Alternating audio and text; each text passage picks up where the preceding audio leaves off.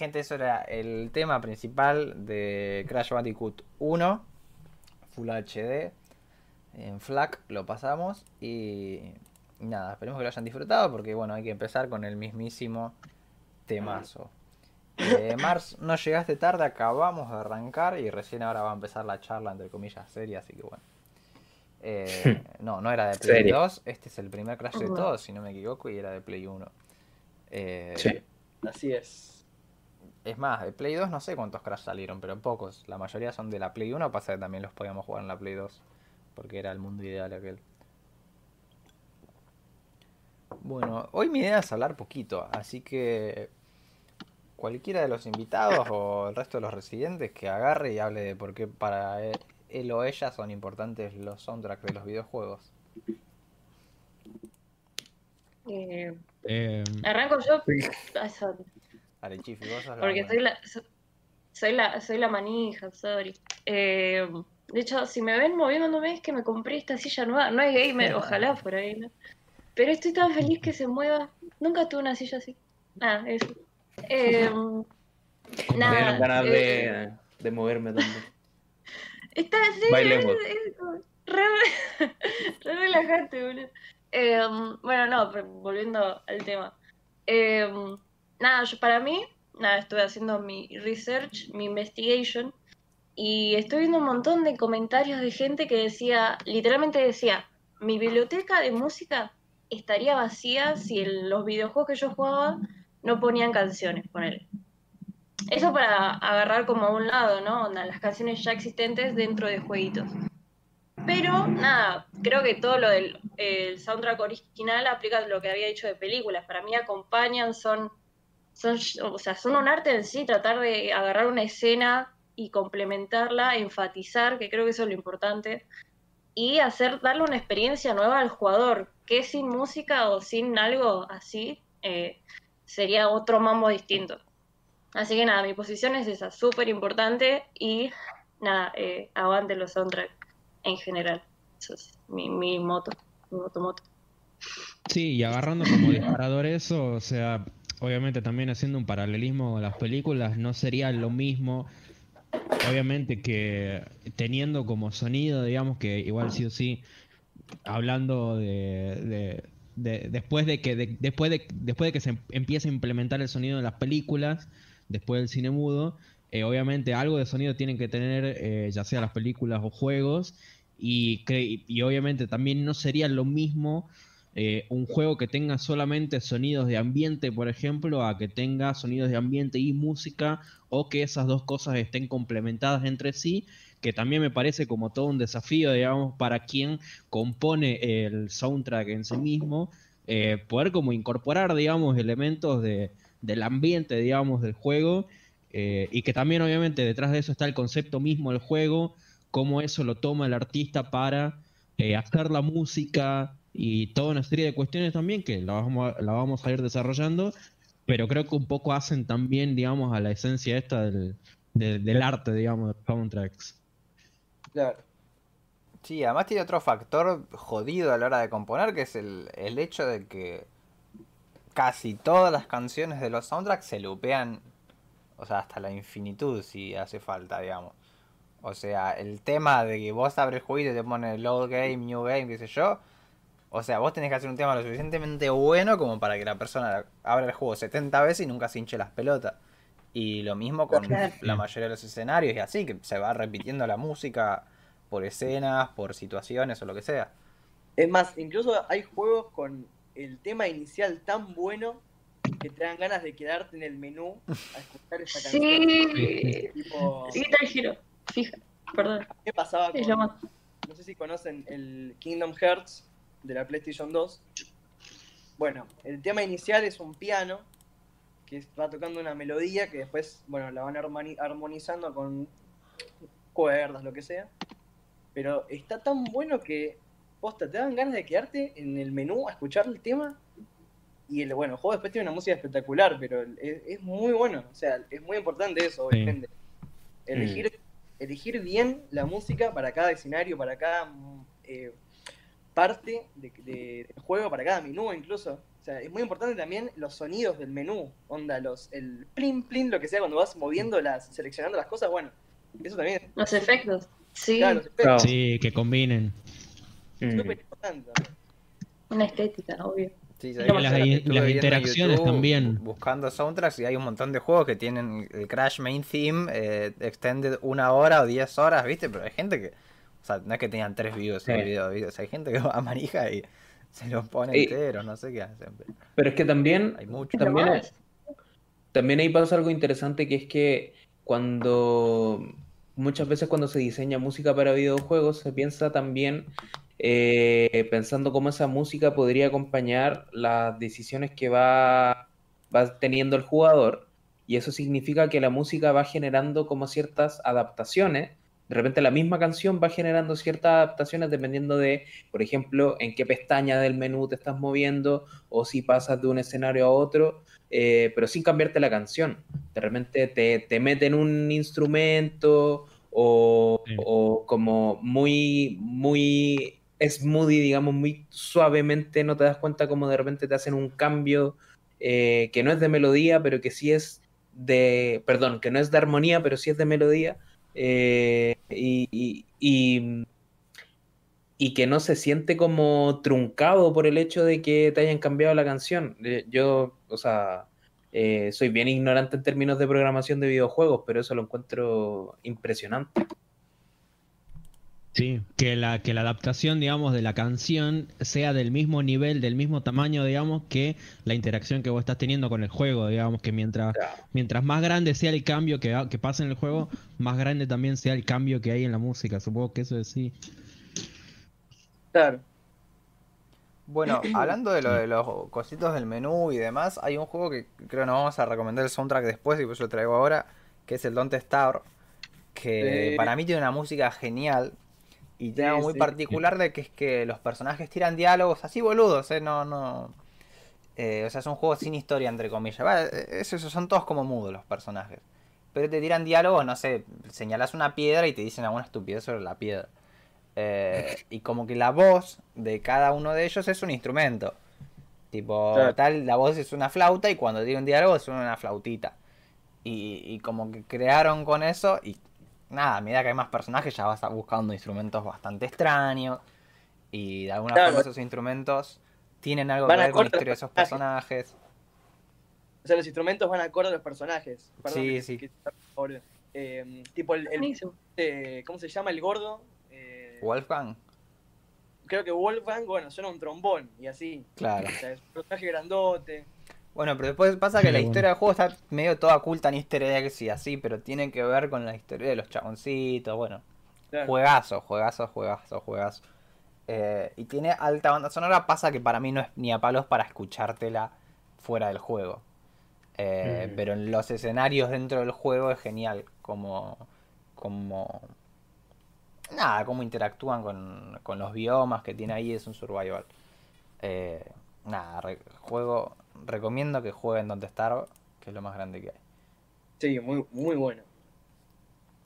muy bueno. Pero miren, yo hago Ah. algo que acá me van a putear. A ver. Eh, yo, o sea, yo escucho mucha música, por algo tenemos un medio de música, o sea, acá estamos todos en la misma. Eh, pero algo, o sea, uno tiene que hacer cosas, va, no siempre, pero no vas a estar solamente escuchando música 8 horas al día, entonces algo que hago mientras escucho música mucho es jugar jueguitos. Entonces hay un montón de juegos, todos, que los juego sin su música.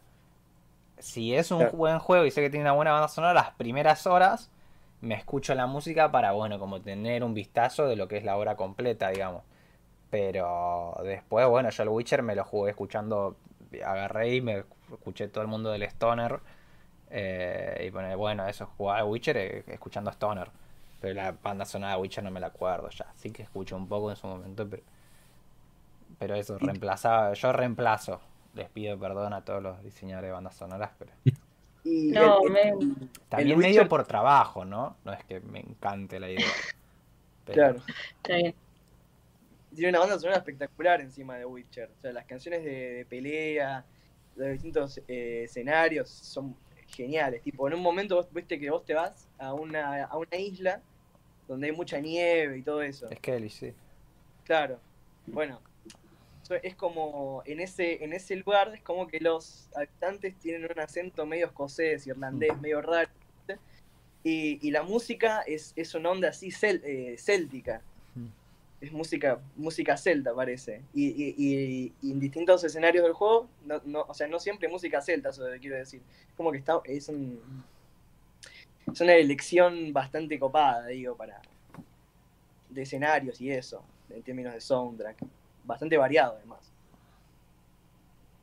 bueno. Bueno, la música de pelea es buenísima. Eh, hay una que parece que está cantando Shakira, que no es Shakira, pero es una voz parecida. no, es, tremenda, es tremenda. Y, es, es así, bueno, la música de la taberna también, te dan ganas de meterte ahí, boludo. Tipo ahí a saltar, bailar, todo eso con, con los borrachos. Está tremendo. bueno. Perdón, nunca, nunca jugué Witcher. ¿Es parecido a Skyrim? O sea, por la descripción que hicieron, ¿es parecido a Skyrim? Sí, es como Skyrim, pero mucho mejor. Es, un RPG. Es un RPG. The Witcher está basado eh, en unos libros. O sea, Skyrim es un juego, digamos, eh, en esto. está basado en algo antes. Está basado en una saga de libros polacos que de un chavo que se llama Sapkowski, que es como poner el tipo Tolkien en la saga, tipo El Señor de los Anillos y los chabones son una empresa polaca que hicieron juego. Entonces ya de movida superior porque es polaco. Y, además, eh, posta que es el The Witcher 3, el 2 también es muy bueno. Pero el 3 es como de los mejores juegos de la última década, por lo menos. Claro. Pero sí, es, el mismo género, ponele que de Skyrim. Sí, sí. Claro, no. Porque decías lo de música céltica y todo eso. ¿Celta o céltica? Yo ya, ya no sé, sorry. Eh, eso. Eh, nada, decían eso y yo dije, claro, o sea, estuve viendo un montón de juegos que respetan esta mm, como línea del contexto, ¿no? De bueno, es un lugar, bueno, quiero creer que es como, como algo de fantasía, o sea, algo que no existe, o sea, crearon un universo y le atribuyeron esta música porque es lo que es la cultura de que se asemeja, o sea, mm. ah, mm. como que la que quiere imitar. Y está bueno eso lo de eh, yo lo pienso y, o sea, es algo re pelotudo, pero yo digo, para que el espectador se sienta como en ese ambiente, ¿qué haces? Vas a investigar lo que más puede hacer una relación, ¿no? Onda, con todo ese ambiente, ¿qué, qué es lo que más te remite? Y bueno, la música celta. A mí me encanta, eh, postdata aparte me re gusta. Obviamente me he puesto compilado de tres horas de música celta bajita, tranqui. Para mí es algo re piola para jugar. O sea, está bueno. Algo psicológico, sorry. No sé qué es. neurociencia. Eh, así que nada, eso me refleja. Que te acerque a algo que si no fuese por estas cosas y no sé, Jetro Tool, uno en la puta vida llegaría, que es la música celta, digamos. Eh, claro. Claro. Entonces. Se hace conocer otras cosas. Como decíamos con las pelis también, de que claro. conoces más, más tipos de, instrumentos, de sonidos, y está mm. buenísimo. Es que... si todo el, el, Shadow of the Colossus, aguante ese show. Sí, sí. Ron Rocco Intensifies. Acá. el Ron Rocco. Acá, acá, acá, que el señor Santiago Armando Barafasi sí. nos donó no. 50 pesitos. Bien. Aguante Vera. Aguante Vera, papá. Que llevan los pesos. Eh, bien, bien. nos donaron más hoy que en los últimos seis meses. Eh, Oye, pero lee, el mensaje, pues lee el mensaje. Sí, sí, que dijo, luego una pasión, saludo de la República Independiente, gracias a ti, gracias, papá. Ah, que ya nos vamos a independizar. Eh, Falta poco. Eso, alguien estaba por decir algo, perdón la interrupción.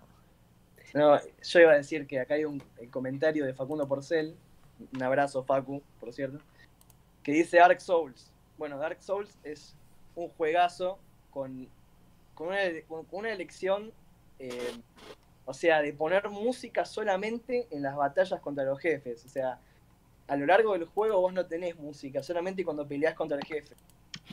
Eso es muy interesante. O sea, vos vas caminando eh, por el mapa, digamos, con sonido de ambiente o de los enemigos que matás. Entonces vos en un momento entras al escenario ¿no? Con el jefe, y bueno, suena ahí una orquesta zarpadísima, construyen ahí un coso tremendo. Y eso, eso está súper interesante también. O sea, elección de no poner música Mm. en una parte, a no- eh, excepto la- la- las, las peleas estas. Sí, también funciona muy bien con el hecho de que el Dark Souls es un juego como muy solitario, digamos, ¿no? O sea, Sí. vos sos un personaje que anda solo por la llanura del universo y bueno, cada tanto Claro. te cagas a trompadas, pero en Claro. espíritu, bueno, como el Skyrim también, qué sé yo. Eh, pero más todavía me parece, o sea, como me parece que está como mejor construido eso. Mm. Eh, entonces es interesante esa lección, sí. Sí, sí, sí. sí.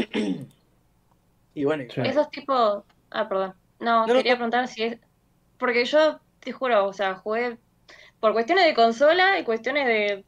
Tipo, no tengo plata para mejor maquinaria. Jugué tres juegos en mi vida.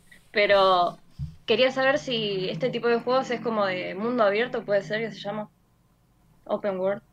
Sí, o sea, es, es distinto. O sea, el- vos tenés juegos tipo GTA, que GTA, viste, vos vas por el Tenés las misiones, pero Claro. puedes hacer lo que quieras. Sí. vas por donde se te canta, ponele.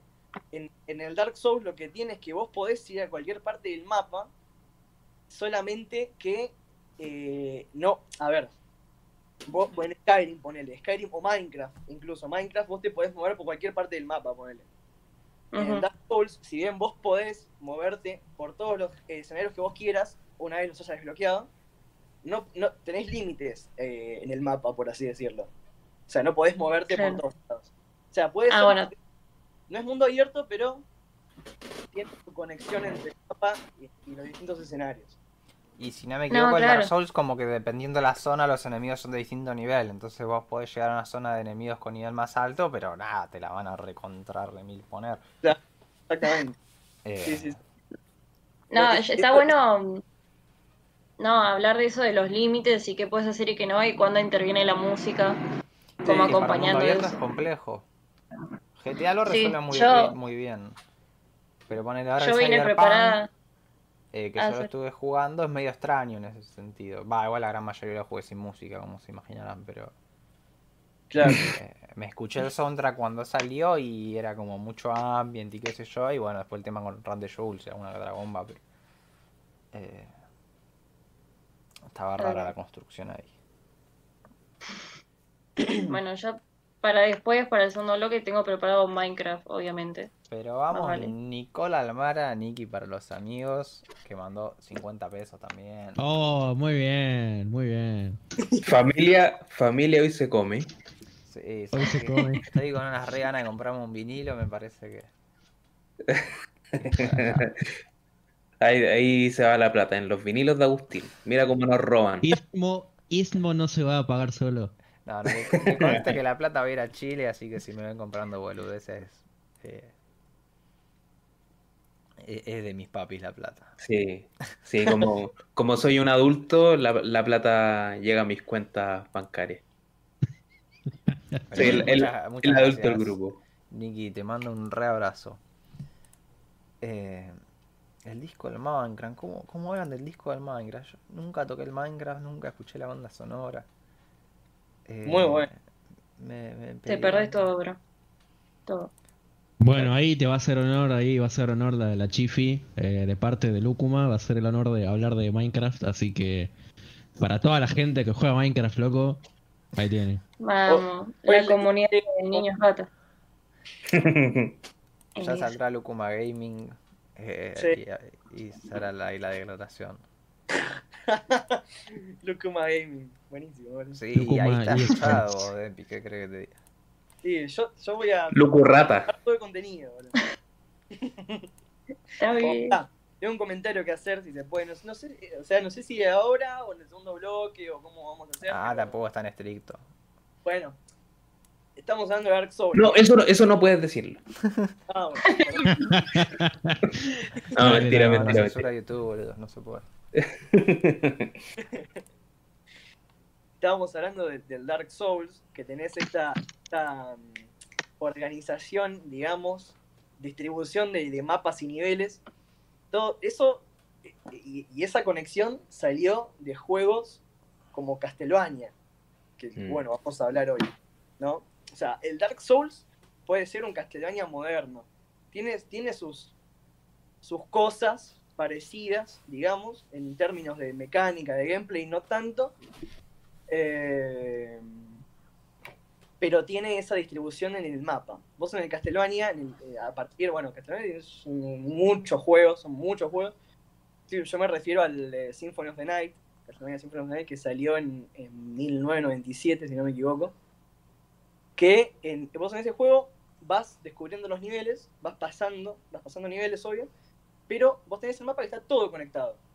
Obviamente con límites, no es mundo abierto, es un juego eh, 16 bits, si no me equivoco. Pero digamos, esa distribución de, mapas y de niveles básicamente salió de ahí. La música nada que ver, digamos eso, ¿no? Que tiene la, relación entre esos dos juegos. Ponele. Bueno, la gente ahí en el chat estuvo agitando fuerte el, el Castlevania Symphony of the Night, lo vamos a hablar en el bloque que viene. Eh, acá Novita dice que Nintendo es como Disney, tiene muy buenas películas, pero son muy fascistas y capitalistas. Yo no sé qué películas buenas tiene Disney, yo no conozco ninguna. Bueno, sigamos de largo. está bien, está bien. Eh, y, Nintendo tiene buenos juegos, Agustín? A ver si se prende la antorcha. Sí, sí, sí. Ah, Sí, sí, bueno, Pokémon, boludo. No, me puedo hacer el que no le dediqué 7000 horas de mi vida al Pokémon Rojo Fuego. Sí, eh, obviamente. Bulbasaur nivel 100, aguante. Sin evolucionar. No, sabes que no llegué a ningún Pokémon a nivel 100. Bueno, ¿sabes lo que hacía mucho yo? Mi época de 15, 16 jugaba al, al Pokémon Rojo Fuego y no podía, nunca escuché la música del juego porque jugaba en emulador, por supuesto. Y en el emulador vos tenías la, apretabas la barrita y ibas al como 500% de velocidad, entonces la música Entonces escuchaba a Mozart jugando al, Pokémon. Sí, fue mi época de música clásica, qué sé yo. Eh, pero escuchaba a Mozart, Stravinsky y Beethoven, esos tres. Era, era una gran época de tu vida, parece. Sí, sí, sí, sí, sí, no había responsabilidad más que jugar al Pokémon. Muy bien. Pero, pero bueno. Eh, no sé si hay algo más, así como alguna pregunta general sobre el, soundtrack de videojuegos. Eh, eh, a, mí, algo, que, algo que me surge a propósito de la, la idea de pensar en el soundtrack, de los videojuegos es que, a diferencia de el cine, creo que en los videojuegos se estila mucho más eh, la compra de licencias de, música eh, producida en el mundo de los músicos, digamos, eh, para ponerla en los videojuegos, por lo menos desde que ya las consolas y, los computadores te permiten ponerle música directamente y no como sonidos limitados por cierta cantidad de, de bits y, lo que sea. Sobre todo en los juegos AAA, los juegos más... Básicamente por una weá como de, capitalismo. Eh, como que los grandes juegos compran canciones y dicen como ya, con esta canción te armo el trailer y, mi soundtrack no es necesariamente una banda sonora original, eh, sino que un plegado de canciones de distintos artistas que, las quiero porque venden. pasa eso más que en el cine, me da la impresión. No, sí es súper, o sea, a mí me reinteresó eso, porque mm, incluso estuve leyendo, hasta es como, me sale en inglés, soy una hija de remil puta, es como, da más ganancia a, las productoras si promocionan su música en videojuegos incluso, es como una, es una plataforma muy importante. Eh, qué sé yo, yo hace poco hice una encuesta en, en Instagram y pedí que me pongan los mejores, tipo los soundtracks de videojuegos que más se acuerdan y una cantidad enorme fue de videojuegos, de carreras o cosas así, que era como música así, como popular, que, que, era de la época, o sea, marcó como una época incluso. Eh, o, épocas anteriores, qué sé yo, había un montón de, los 70 incluso. Y yo digo, wow, o sea, yo también me conocí un montón de música gracias a los videojuegos, porque pasaba tiempo y, y también es eso, de que para conocer música mi teoría es que nada, se va ramificando. Me gusta este estilo, voy buscando y se me van abriendo nuevas posibilidades. Pero para conocer una música, para que me guste algo, tengo que sí o sí escucharla.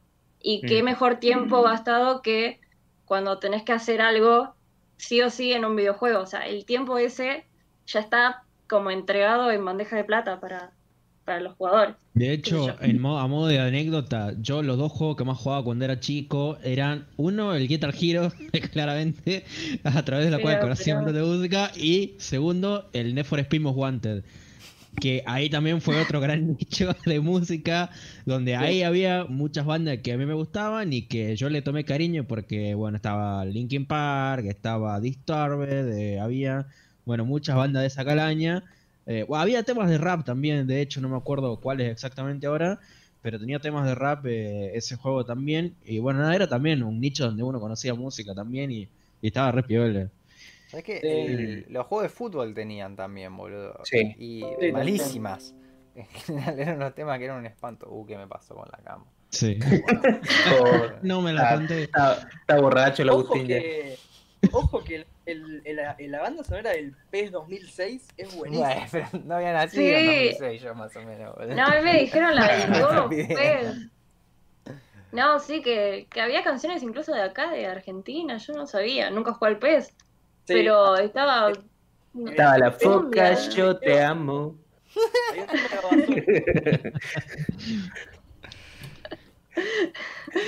Bueno, Si no, eso las- es un montón. Las modificaciones que se le hacían al- a los P y a los FIFA de fútbol argentino, Sí, sí, esos sí. todos tenían canciones de acá Argentina. en- en- Yo perdón, tenía un- ¿eh? Mo- Sí, momento nacionalista.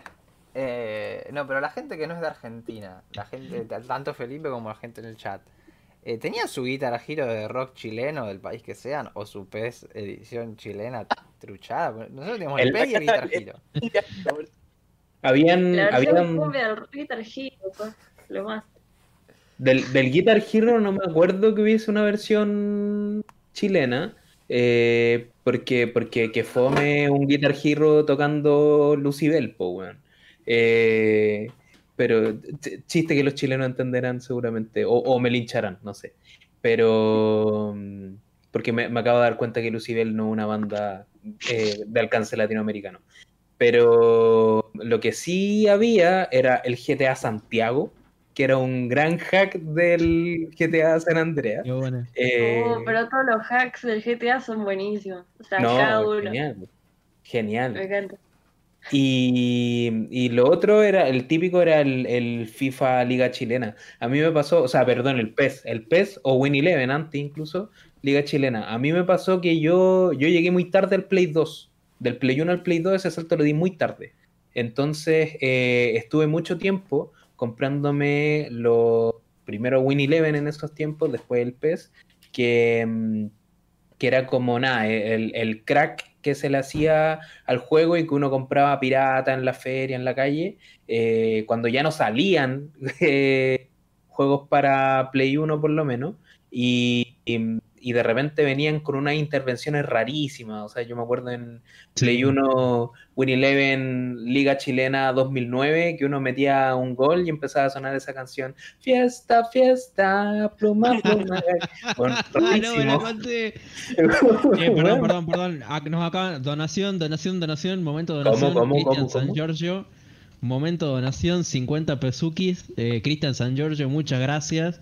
Eh, nos dice, cuando hablan, cuando hablan de la banda sonora de Sonic, muy lindo todo, 25p para Lúcuma y 25p para comprarle manos a De Palma. Besitos. Muchas gracias, Cristian, eh, por el mensaje y por la donación. Gracias, Eh, Cristian, querido. Completamente. Cri- Cristian eh, ya estuvo un par de veces en este podcast, hicimos el de los Mercury Prize, eh, de Halloween, de, de Buen capo, Cristian. Yo quiero ver si ahora con Depi, que acá está también se hacen uno de City Pop. O de ahí de música japonesa, qué sé yo, esas cosas. Uh, qué maravilla. Estaría muy bueno. Sería muy, muy Bueno, bueno. para, para cerrar, para, perdón, para cerrar momento anécdota de, de hacks de jueguitos, eh, yo tenía para la Play 1 Winning Eleven Torneo Apertura 2005-2006. Estaba el Kun Agüero, estaba el Pocho Insúa, estaba Tevez, estaba Riquelme. No, no, no, una locura. Y todo tema de la Versuit casi. La Versuit, los piojos y la renga. Era raro. Eso te llena de argentinidad, o sea, salís con el pecho inflado, boludo. ¿Qué carajo? Acá, bueno, el GTA, el GTA no tuvimos GTA Buenos Aires como tuvieron en Chile. ¿Cómo que no? Acá dice. ¿Cómo ¿Sí? que no? Sí, boludo. ¿Había? Yo, el Río de Janeiro, que acá Federal. menciona Dindong en el chat, sí lo, lo vi. Pero creo que era tipo un hack que salió después. Onda. eh, En la época en que estaban los hacks del, del GTA, tipo está el Río de Janeiro, todo eso, que era tipo de Play 2. Creo que el Buenos Aires salió después, tipo para compu y todo eso. No, no sé bien, yo nunca lo jugué, pero sé que existe. Pero no nos juega sí. nadie, boludo. No. Tipo en Taringa, boludo, todo eso. Que Claro. Había mods para todo igual ahí en esa época. Sí. Sí, Por sí. Dios, qué eso. recuerdos. Bueno, ahora acá con el comentario de Chris, de Chris que dijo del Sonic, acá mirá, a ver si encuentro el comentario.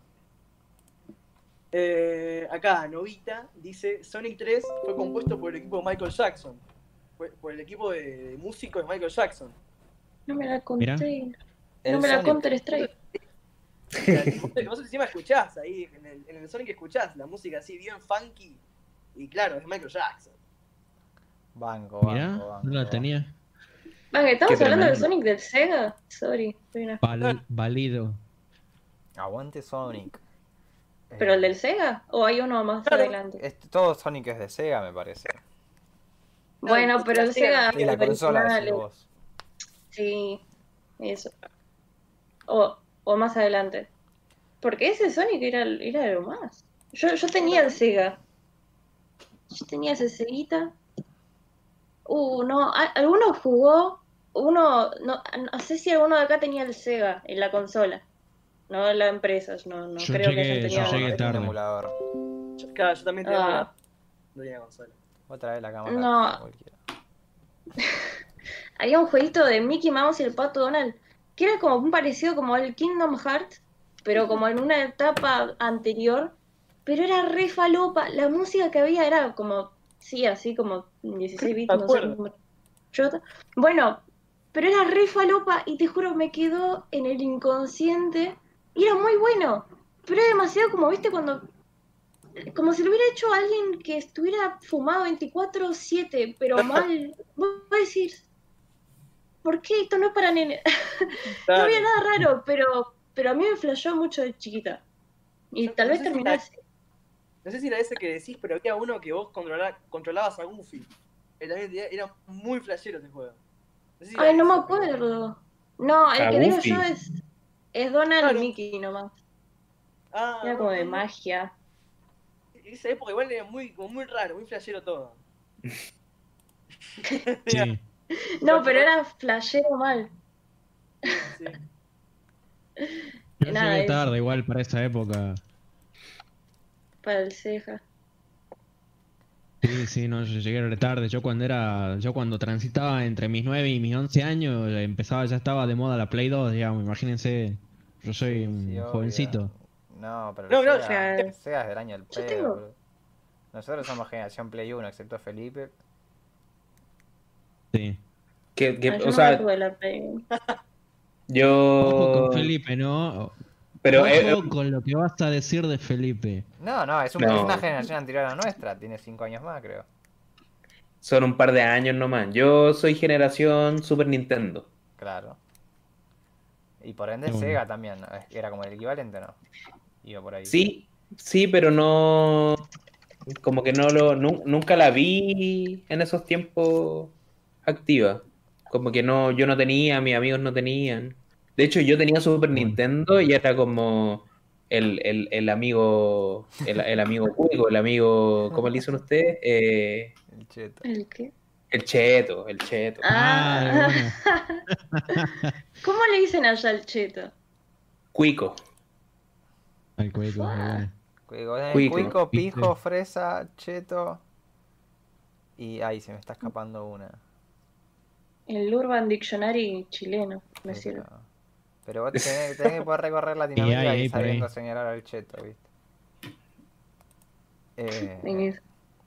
No, pero es súper interesante y ahora podemos hablarlo en el bloque que viene, hacer un sector específico de GTA y, eh, y Guitar Hero, de cómo esos juegos efectivamente nos formaron eh, musicalmente con música externa a lo que es la música original para videojuegos. Claro. Eh, Mm. y tenía algo más para decir, Bueno. pero se me fue, así que no sé si alguien quiere conversar algo más. ¿Ya pasamos al otro bloque? Sí, yo quiero. Si quieren decir algo más, es el momento, y si no, vamos a allá. Yo, yo quiero que hablemos Eh. de juegos en específico ya. Perdón. No, no, tal vez lo único, lo último para decir que tenía anotado acá es que eh, cómo se, se hizo esto de hacer con, con- con un concierto en vivo de bandas sonoras de jueguitos de la Nintendo, de Nintendo creo que es, no sé, escuché varios de Zelda y creo que Uh, de Mario Bros puede ser, y que se hacen conciertos re grosos, y que hay gente que veía que en las redes sociales decía, ya salió en vivo el concierto de, creo que el que más importante vi fue el de Zelda, pero yo digo, fue alto fenómeno, o sea, sí, es verdad. Yo, Por más que vi uno pasa en así las de- pelis. Perdón, perdón. No, no, eso. Uy, No, que yo vi un concierto así en un auditorio de Final Fantasy. Que bueno, tiene una banda sonora espectacular. Final Fantasy supongo que Sí, vamos a hablar sí. ahora dentro de un ratito. Pero, pero tremendo, tremendo. O sea, un auditorio lleno, o sea, con, o sea, con una orquesta, todo. O sea, tremendo, la verdad. Bueno, no, bueno.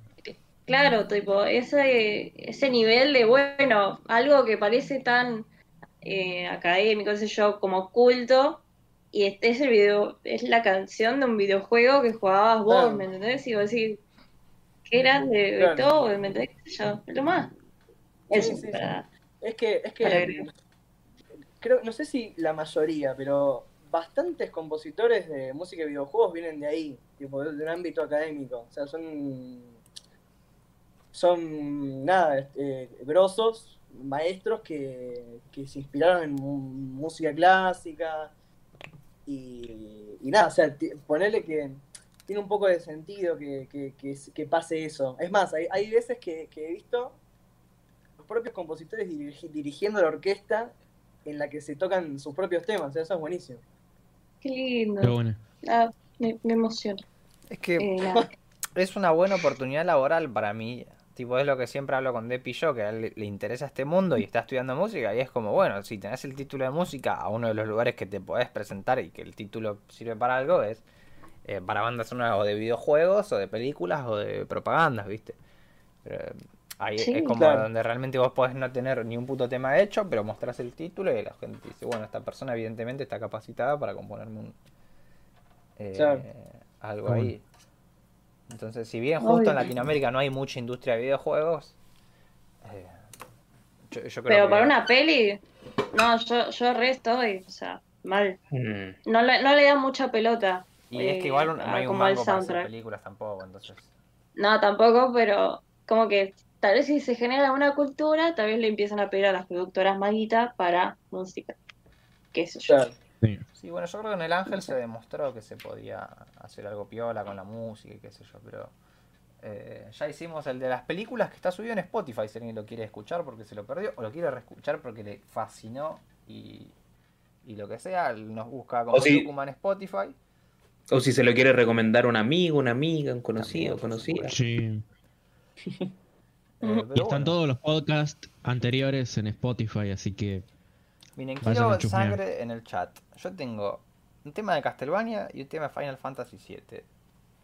En el chat se va a decidir cuál pongo. Y eh, miren que el que no pongo no va a sonar esta noche, ¿eh? Así que...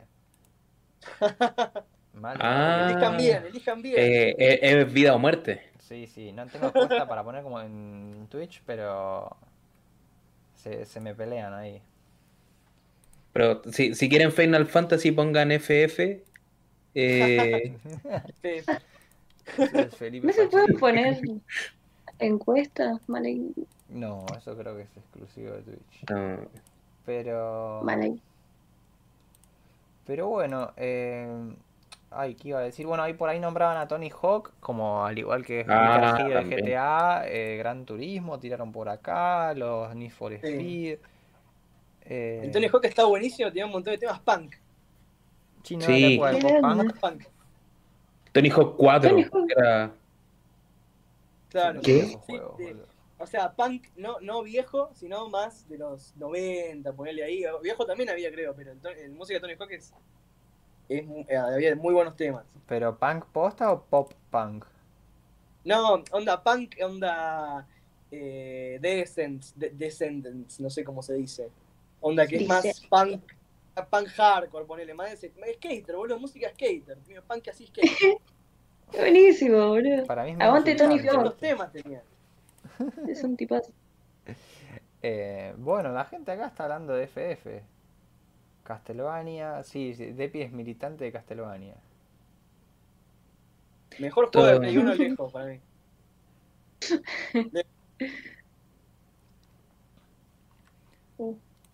La de Final Fantasy es muy buena, pero yo, yo diría Castlevania, es un temazo.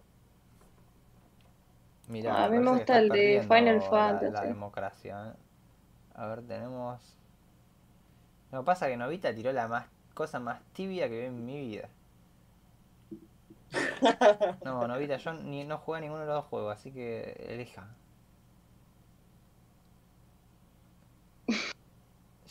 Mira. Qué malo que era el Guitar Hero edición argentina, tenía como 17 temas de Airbag. Qué hijos de puta.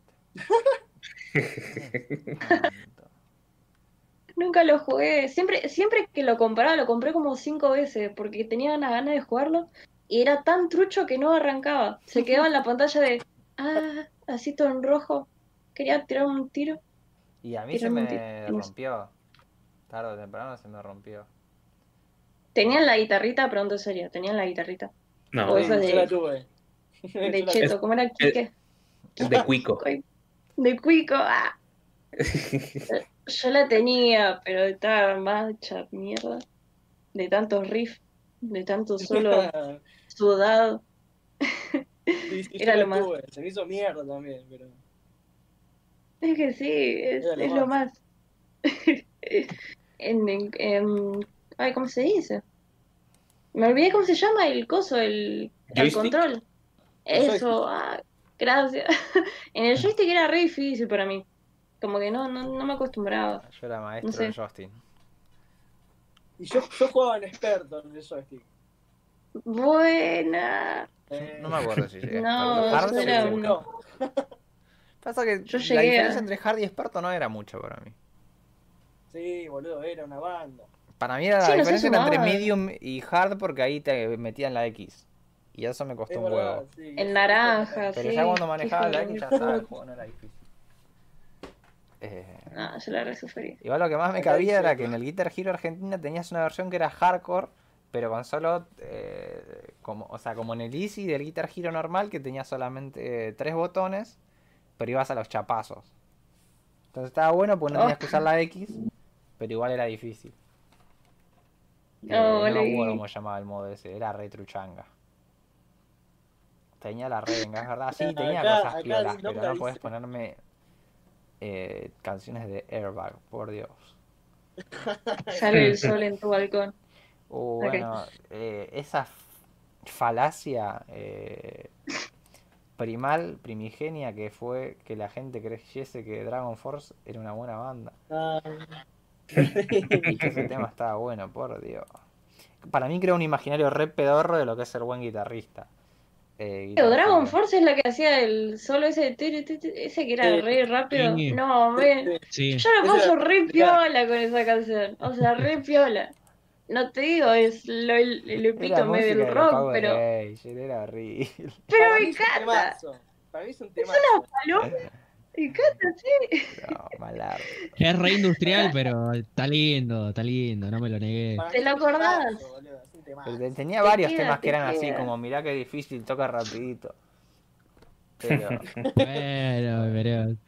Pero tenía 12 años, no rompa no, no, está bien. No, no, le echo la culpa a los desarrolladores de juego que pensaban que Slash era la gran cosa y no a los niños que lo jugaban. bueno, pero estaba Tom Morello también. Sí. Bueno, otro que, que, la inflación. Pero elegir a Tom Morello. No me lo toques a Morelo, ¿no? Yo. Está todo bien con Mira, Slash, le damos por un palo todo, el, pero... último hijo que sacó. Yo no tengo nada que decir. Ese señor. Nada, solista es un SIDA, pero con todo este Machine es tremendo. es innegable eso. Nada, sí, sí, sí, Rey. Eh... Bueno, voy a. Voy a poner eh, Castlevania. Porque me da para contar los votos y bueno, los últimos grandes Castlevania. Eh, vamos a escuchar de Drácula Castle, se llama la canción de Castlevania, el Symphony of the Night, es específicamente. Así que volvemos a un cachito.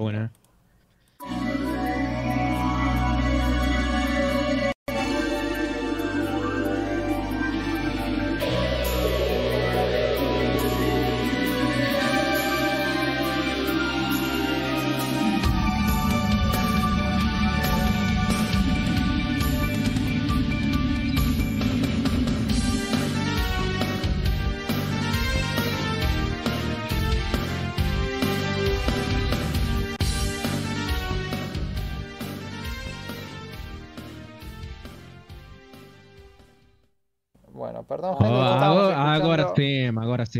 De Castlevania Drácula Castle, del Castlevania Symphony of the Night, que acá Agustín de Palma certifica eh, que es tremenda banda sonora.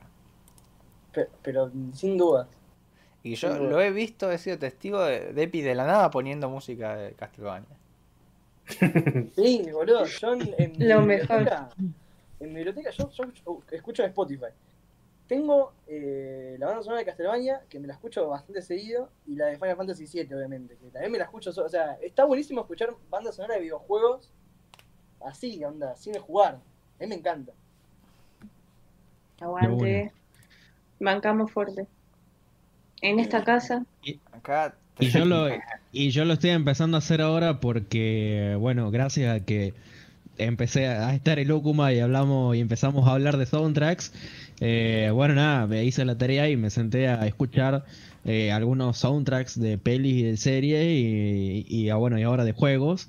Y nada, me doy cuenta que hay muchos que están realmente muy zarpados y que vale la pena escucharlo por fuera. Eh, porque también son composiciones que funcionan muy piola fuera de ese contexto, digamos, para el que fueron creados originalmente. Y, y, lo disfruto mucho y lo agradezco porque lo paso realmente muy bien. Así que, ah.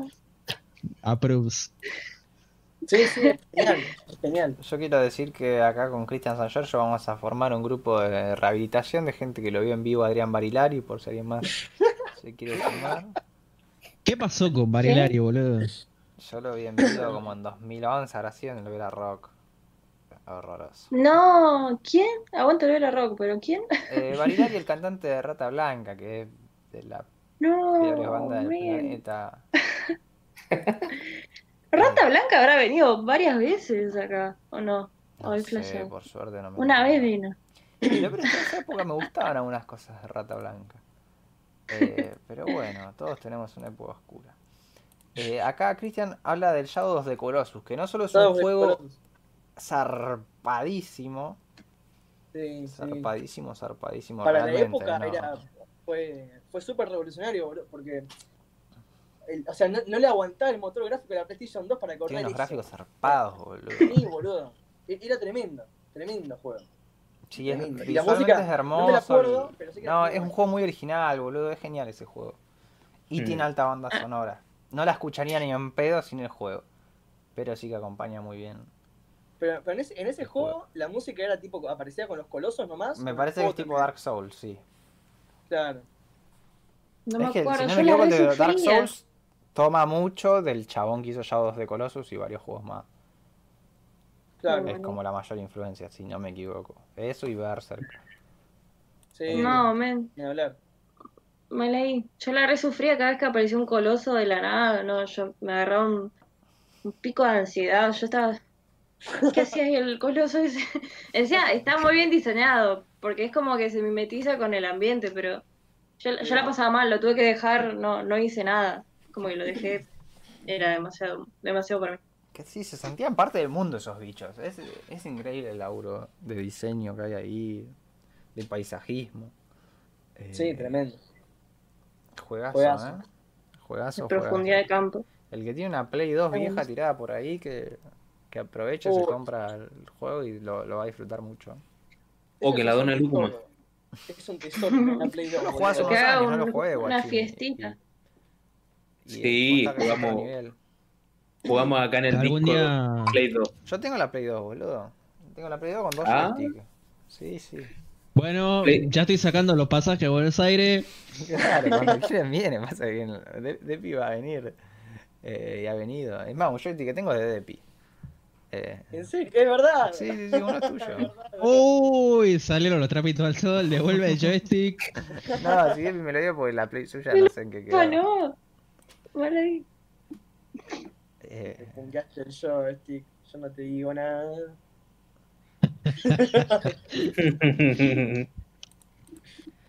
bueno, pero empecemos con Guitar Hero y GTA San Andreas, que para mí son como los más importantes, pues, por lo menos los otros yo no los jugué. Ya. Eh... Ahí está, es por tu ranking de, lo que jugaste vos, ¿está ahí? No, pero... No, no, si quieren hablar de los demás también, pero no voy a andar presentando al Tony Hawk, que nadie habla, no me puedo hacer caro. Nada, está bien, está bien. eh, yo, yo creo que ustedes tienen mucho que decir de Guitar Hero, yo no tanto, así que voy a partir por el otro lado. Em, dentro como de este grupo de bandas sonoras que se forman a partir de eh, música de otro artista, eh, yo creo que pese a que Agustín no estará tan de acuerdo, uno de los más importantes es justamente el Tony Hawk que mencionaban. Y aquí me puse a buscar y encontré un par de las bandas que aparecían eh, y que me, produjeron muchos flashbacks, algunos, algunos recuerdos de Vietnam, otros eh, alegres recuerdos de la adolescencia y niñez, porque las bandas eran del estilo, bueno, Rage Against the Machines, eh, Bad Religion, pero también hay otras como Dead Kennedys, The Vandals, Godfinger, Primus, como bandas de ese estilo formaron un poco eso y también yo creo que formaron la identidad de muchas personas que estuvieron bastantes años de su vida comprándose zapatillas Adio y em, tirándose las patillas hacia abajo con gorritos. Em, no en mi caso, pero yo estuve peor, así que no puedo decir nada al respecto. Eh, pero, pero igual me parece bonito hacer este juego como de que hay una identidad con esas canciones versus lo que te está tratando de comunicar el juego, que al final lo que pasa con la comunidad skater. Em, que eso está, está bueno.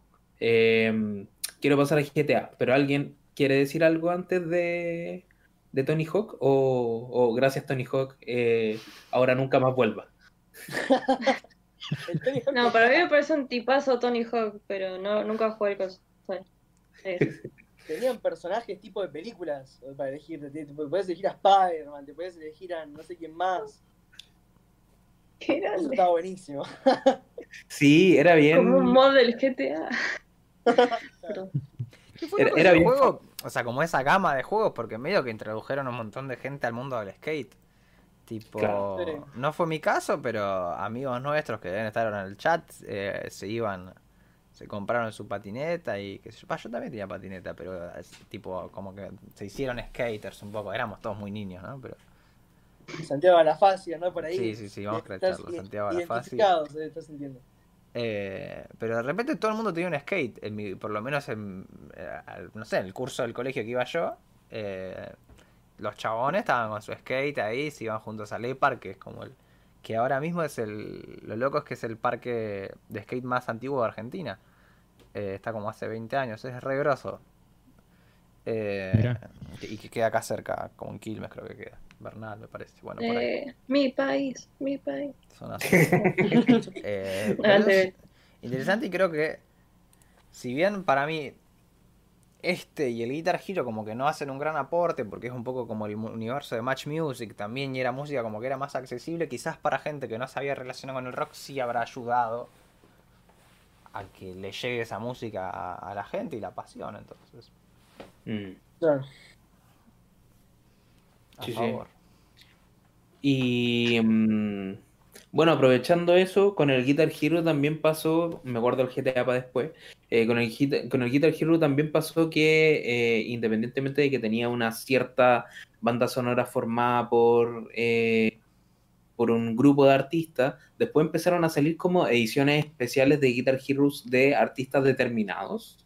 No sé si alguna vez jugaron eso, jugaron Guitar Hero, Aerosmith o Metallica. Sí, el Aerosmith Lo tenía llegué, eso.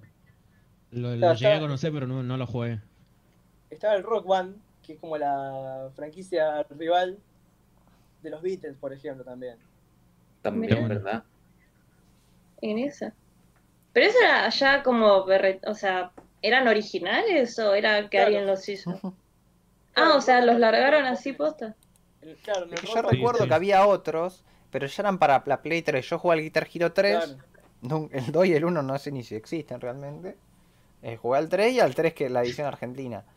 Eh, y los otros ya sí o sí tenías que tener la guitarrita y qué sé yo. La, la guitarrita costaba como 400 pesos, que en esa época era como un auto nuevo, no sé cuánto.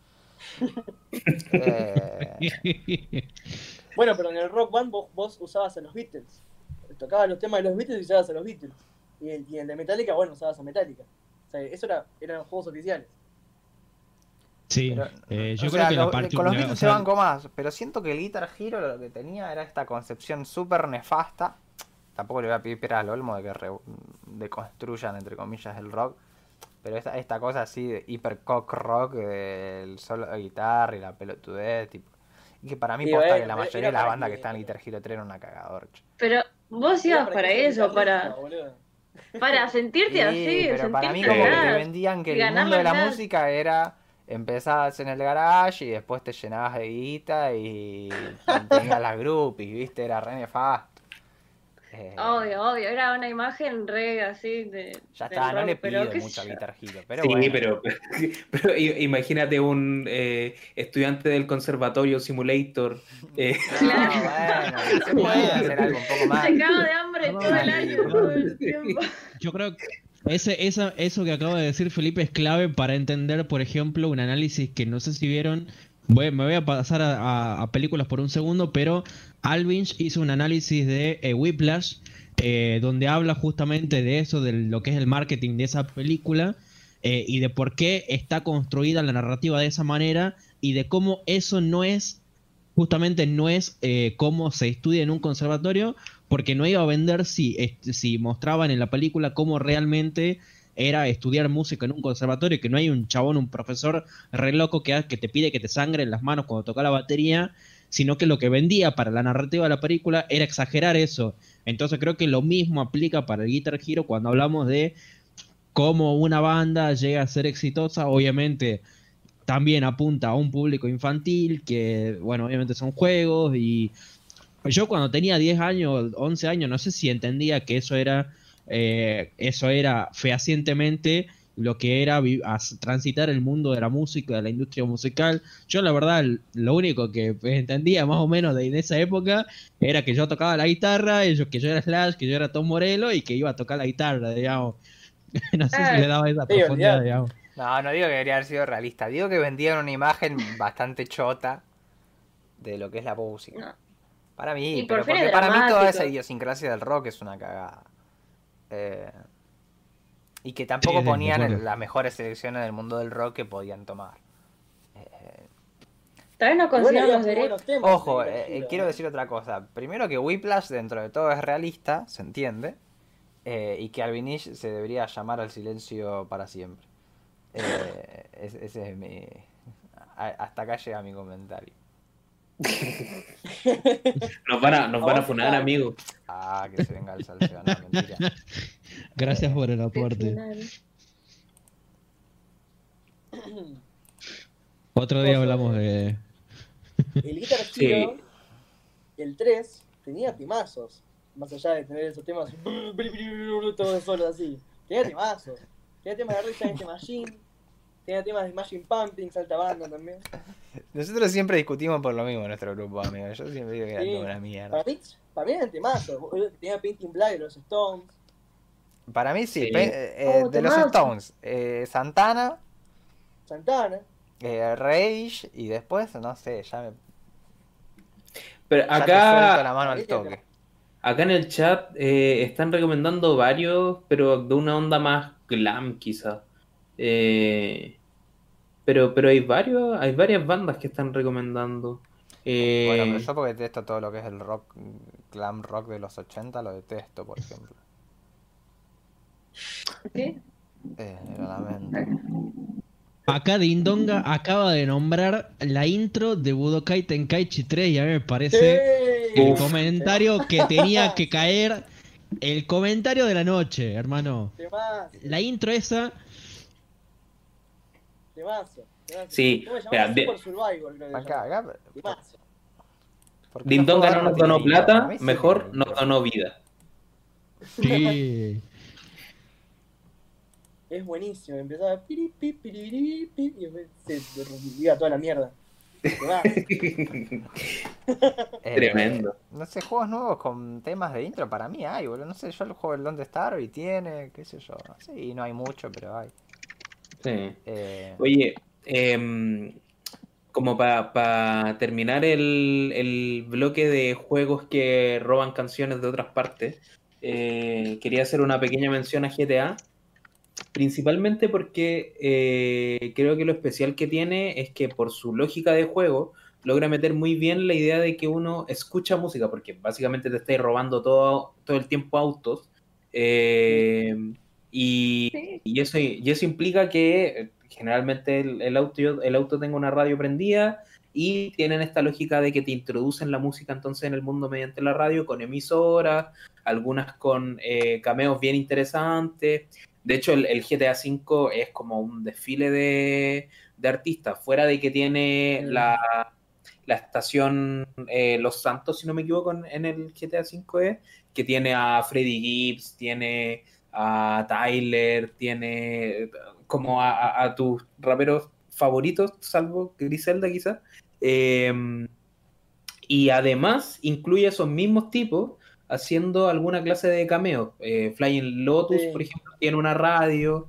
Tiene una eh, emisora, Flying Lotus. tiene, una, claro. Eh, también, no sé, pues hay una emisora pop que la cara de Levin eh, es como la, la, la que te, la que te presenta los temas, claro, la conductora. Y es chistosa porque dice como, eh, desde su perspectiva inglesa, dice como, ah, gringos culiados sin alma admitan que bailan Britney Spears, ¿cachai? Eh, como... Había buena guita ahí, boludo. ¿Qué onda? y Sí, no, un montón de- algo. No, y, y- y lo último de GTA V también, Tyler the Creator con Frank Ocean, eh, tienen unos cameos como haciéndole la voz a algunos personajes, eh, pero que son, son, son diálogos muy cortitos y que están muy personajes por ahí que de repente quizás te los puedes encontrar. Y no sé, como que Tyler hace un chiste de la potato salad y eso. Eh, muy random. Claro, encima, encima esa era la época de Odd Future, ¿no? De GTA V. Probablemente, probablemente Entonces tiene que haber sido. Sí, sí, sí. Sí, no, Ay, tremendo.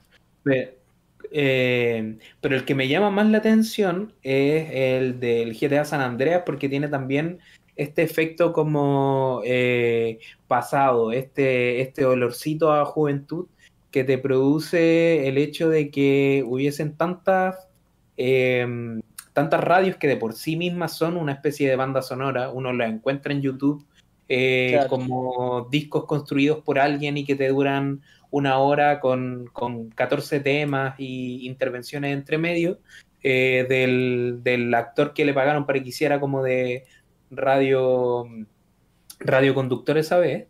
Eh, pero si te gusta el rap, tenía una banda sonora de, de rap que tiene NWA, Ice Cube, eh, Sí, viene Dre. de, de la época. No, no, tremendo.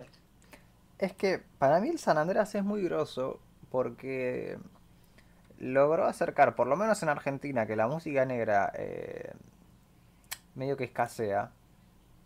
De repente fue la puerta de entrada para un montón de gente al mundo del rap. Y, y no solo con el rap, ahí como decía Dindonga, tiene una radio de reggae, eh, hay un tema de Héctor Sí. Lavoe por ahí, por lo que hay salsa, eh, hay música funk, ¿me entendés? O sea, como que es un real acercamiento a como si uno estuviese en Estados Unidos y pusiese la radio allá, bueno, suponiendo que las radios ahí tengan onda. eh, y De hecho, realmente hay- una- música que no es lo que escuchás en la radio de Argentina y que me imagino que lo mismo pasará en Chile y en los otros países Claro. eh, de los cuales forma parte de nuestro público. Hay hasta una radio de country que tiene, que, que, por supuesto no tiene ninguna canción buena. Y eh, básicamente, perdónenme si es que hay gringos escuchando, no va a pasar. Eh, pero nada, no, como que tiene el, el radio, el, el, conductor de la radio es como un redneck típico gringo llevado a su enésima expresión, entonces cada vez que abre la boca es para decir alguna estupidez racista, xenófoba, eh, misógina intencionalmente, entonces eh, es chistoso igual.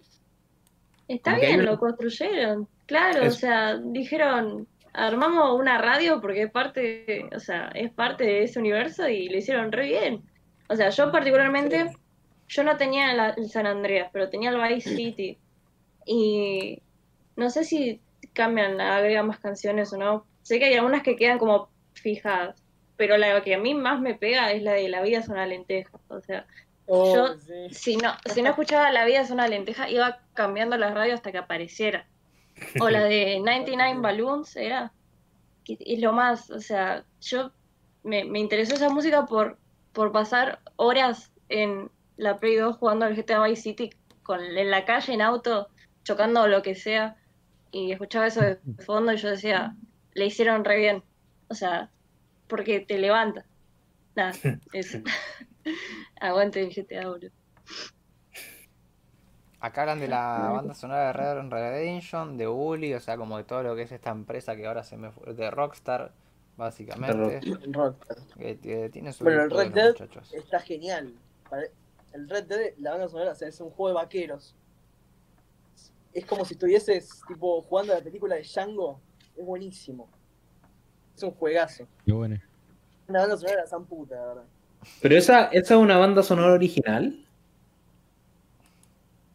Claro. O sea, tiene, tiene temas así tipo western, ¿viste? Spaghetti western. Mira ahí. Era, están buenísimos. Buena. Nunca lo fue. Sí, no tampoco. Este ya era de PlayStation 3. Se me va. El Red. ¿Por qué funadísimo el bully? ¿Qué? y porque ese juego canceladísimo se iba así salió bien. Ah. sí, Bueno. Sí. Se trata de ser un bully. Sí, sí, sí. sí. Y de su época también. Era, para mí igual la, tipo, era como la versión en pañales de GTA para mí. O sea, tirabas huevo con la gomera, dale. Da cagarte Dejate joder. Estaba bueno. Para mí fue innovador. No lo jugué mucho, pero estaba bueno. No sé qué soundtrack tenía. no me acuerdo, la verdad. No, yo no lo tenía, lo jugué en la casa de amigos. No me acuerdo. Uh, está D'Angelo en Red Dead Redemption, qué bien, amigo D'Angelo. Ah, eso no sabía. Tremendo. no sabía que eh, Tremendo. a mí me gustaría preguntarles una cosa. Es algo eh. que veo pensando. Que no sé si les parece que los juegos antes, tipo en la PlayStation 1, ponerle que PlayStation 2, los temas, o sea, la banda sonora, tenían más personalidad que los juegos de ahora. Yo siento que los juegos de ahora es muy ambiental la banda sonora, es como muy de fondo, o sea, es lo que suena mientras jugás. En cambio, los juegos viejos, bueno, como ahora que estamos compartiendo temas de, Crash y todo eso, o sea, son temas que te acordás y, y que te quedan. Temas, no sé, vos jugás, ponele que jugás, qué sé yo, un juego nuevo, un, no sé, un Call of Duty, ponele, bueno, no te acordás ni un puto tema porque es una banda sonora que está muy, como muy por atrás, como que no tiene su, una, esencia tan clara como, como Final Fantasy, como Crash, como Sonic. Me parece mm. eso. Antes tenían más, más personalidad cada, cada tema de cada nivel. Se me hace. Para mí tiene que ver primero con el rumbo que tomó la industria del videojuego, que es que es, como es súper caro hacerlo, bueno, siempre van a lo seguro, el AAA, y que en juegos nuevos indie sí encontrás bandas sonoras de la zamputa como las que vamos, o sea, en un cacho vamos a hablar de eso. Y también creo que seguramente había un montón de juegos viejos con unas bandas sonoras re pedorras. Tipo, vas a. Voy yo ahora que tengo ahí los juegos de la Play 2 y agarro y la mayoría deben tener bandas de, bandas de sonido o malas o así como decimos ambientales. Entonces, claro, nos acordamos las buenas y pensamos que eran todas buenas, pero qué sé yo. Claro, pero Juegos, nuevos de ahora no, no siento que tengan bandas sonoras como, o sea, a no ser, a ver, juegos indies, juegos indies seguramente, pero juegos tipo AAA, o bueno, Crash era un juego AAA. Sí, pero en esa época para mí, o sea, como que había más libertad para los AAA. Para mí la gran transformación que hubo en el videojuego fue esa. Que podemos hablar lo mm. mismo como de las series, digamos, ¿no? O de cualquier, o de Hollywood, ¿no? Como que cuando llegamos al siglo XXI, más o menos las industrias del entretenimiento eh, se fueron transformando más cada vez a, a la fórmula. Y antes ya existían las fórmulas, ¿no?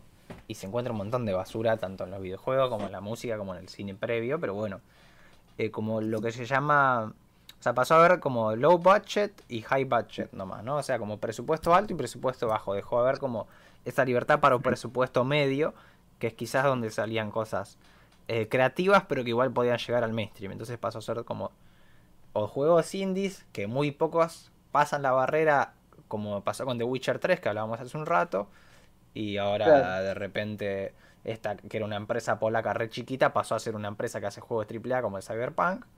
Eh, o si no, juegos como los que vamos a hablar ahora, que hay Cristian donó 20 pesitos más y le agradezco de todo corazón, eh, de la empresa Supergiant, que para mí eh, tiene unas bandas sonoras de la zamputa y es una empresa que hace muy buenos juegos. y es una empresa indie y que el año pasado con el Hades está tomando un montón de relevancia. O como hablábamos al principio de Don't Starve, que es de Clay Entertainment, que también es.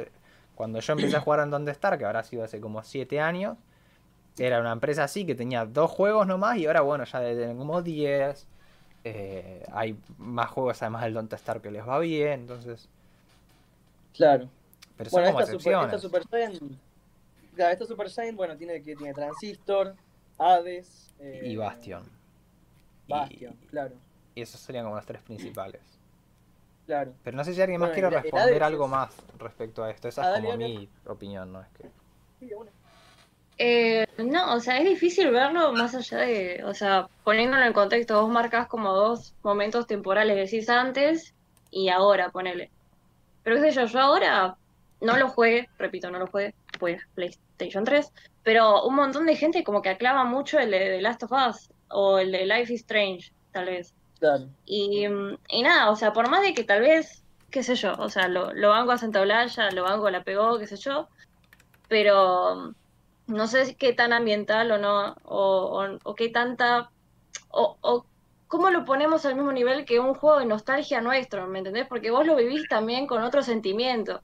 Yo ahora no juego de la misma forma que jugaba antes y tal vez esa música la escuchaba de otra forma o se me pegó de otra forma. Entonces, tal vez tiene un segundo sentido en ese, en, ese momento. Así que no sé si, si eh, como adjudicarlo a algo temporal o más de, bueno, esta nostalgia también me suba como algo a este soundtrack, qué sé yo.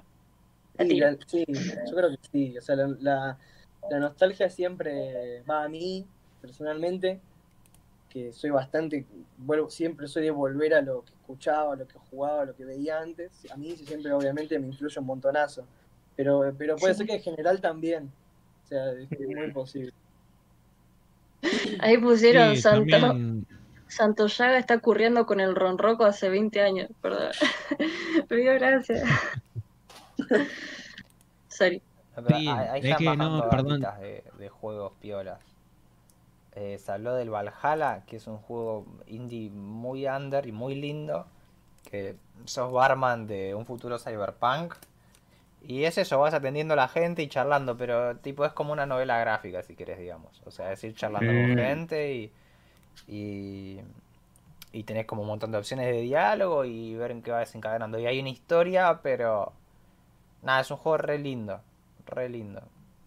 Y súper sencillo e independiente y es como esas cosas que hay que ir a... De esa data que está bueno llegar si estás cansado de los mismos AAA de mierda de siempre que te cuestan 2.800 pesos en Steam y es el mismo juego de tiro de mierda. Eh, ahí hay un buen juego para, para chequear o bueno, entre otros que vamos a hablar. Mm. Sí, bueno, yo, yo, el único aporte que iba a hacer antes de pasar a las recomendaciones era que A ver, eh, sin ser como un, erudito en temas de juegos, porque tampoco tengo demasiada experiencia. Me pasa lo mismo que con la serie y las películas, no soy un gran consumidor, pero el, único aporte que tengo para hacer al respecto es que eh, creo que hay que intentar, digamos, no caer, eh, sobre todo más que nada apoyándome en lo que dice el Chifi sobre el tema de la nostalgia, es que mm, nosotros lo vivenciamos de otra forma eh, y por ahí los pibes que juegan ahora en 15, 10, 15 años van a decir exactamente lo mismo que decimos ahora sobre o sobre los soundtracks o sobre los juegos que antes eran mejores eh, y la banda, la banda del la banda sonora del Fortnite se va a convertir en un disco de culto. Claro. Y cosas así es muy probable que pasen. Pregunta seria. Es que, ¿sabes que Quería hablar no del Fortnite, pero sino del LOL. Que igual funciona, pues son estos juegos hipermasivos online que, claro, tienen banda sonora porque tienen música de fondo. El LOL. O el Fortnite. Ah. O el Counter-Strike, qué sé yo, cualquiera de esos juegos eh, online. Y sí, tienen banda sonora que, yo sepa, los que yo he jugado, pero no. El LOL, el LOL se inventó bandas. Sí, bueno, Uy, eso que hablar. ¿Cómo se, me pasó el bloque pasado. Pero el LOL eh, bueno, primero que tienen el mundial de LOL, el League of Legends, bueno, el peor juego del planeta. Eh, tiene los mundiales y todos los años hacen los temas de, cada mundial, ¿no? Y qué sé yo, van las bandas pedorras tipo Arcade Fire y esas cosas. Eh, eh Imagine Dragons. Eh, Imagine, Dragons, Imagine Dragons, perdón. Ah, bien popular, viene ahí. ¿Qué onda? Sí, y bueno, se juego más jugado del mundo, el LOL, están. Pero hicieron una cosa eh, como que se metieron en el mundo, ponele, ¿no? Pero del K-pop, ¿no? O sea, como que agarraron y financiaron. Un grupo de pop stars medio que, son eh, medio injunables, tipo en el mundo de la música, pero que existen y que, qué sé yo, tiene muchos seguidores en Instagram. Eh, tipo Madison Beer y gente así que nadie escuchó un tema, pero, pero ahí está. Y juntaron varias personas así, hicieron como una especie de grupo de K-pop truchísimo. Encima no entiendo porque tipo, es una empresa coreana, por lo menos agarra gente de Corea. Eh, y han, hecho temas originales, digamos. Sí. De hecho, es, rarísima la mezcla, porque como que tomaron una eh, idol coreana como real y pescaron una cabra que había trabajado en Nickelodeon.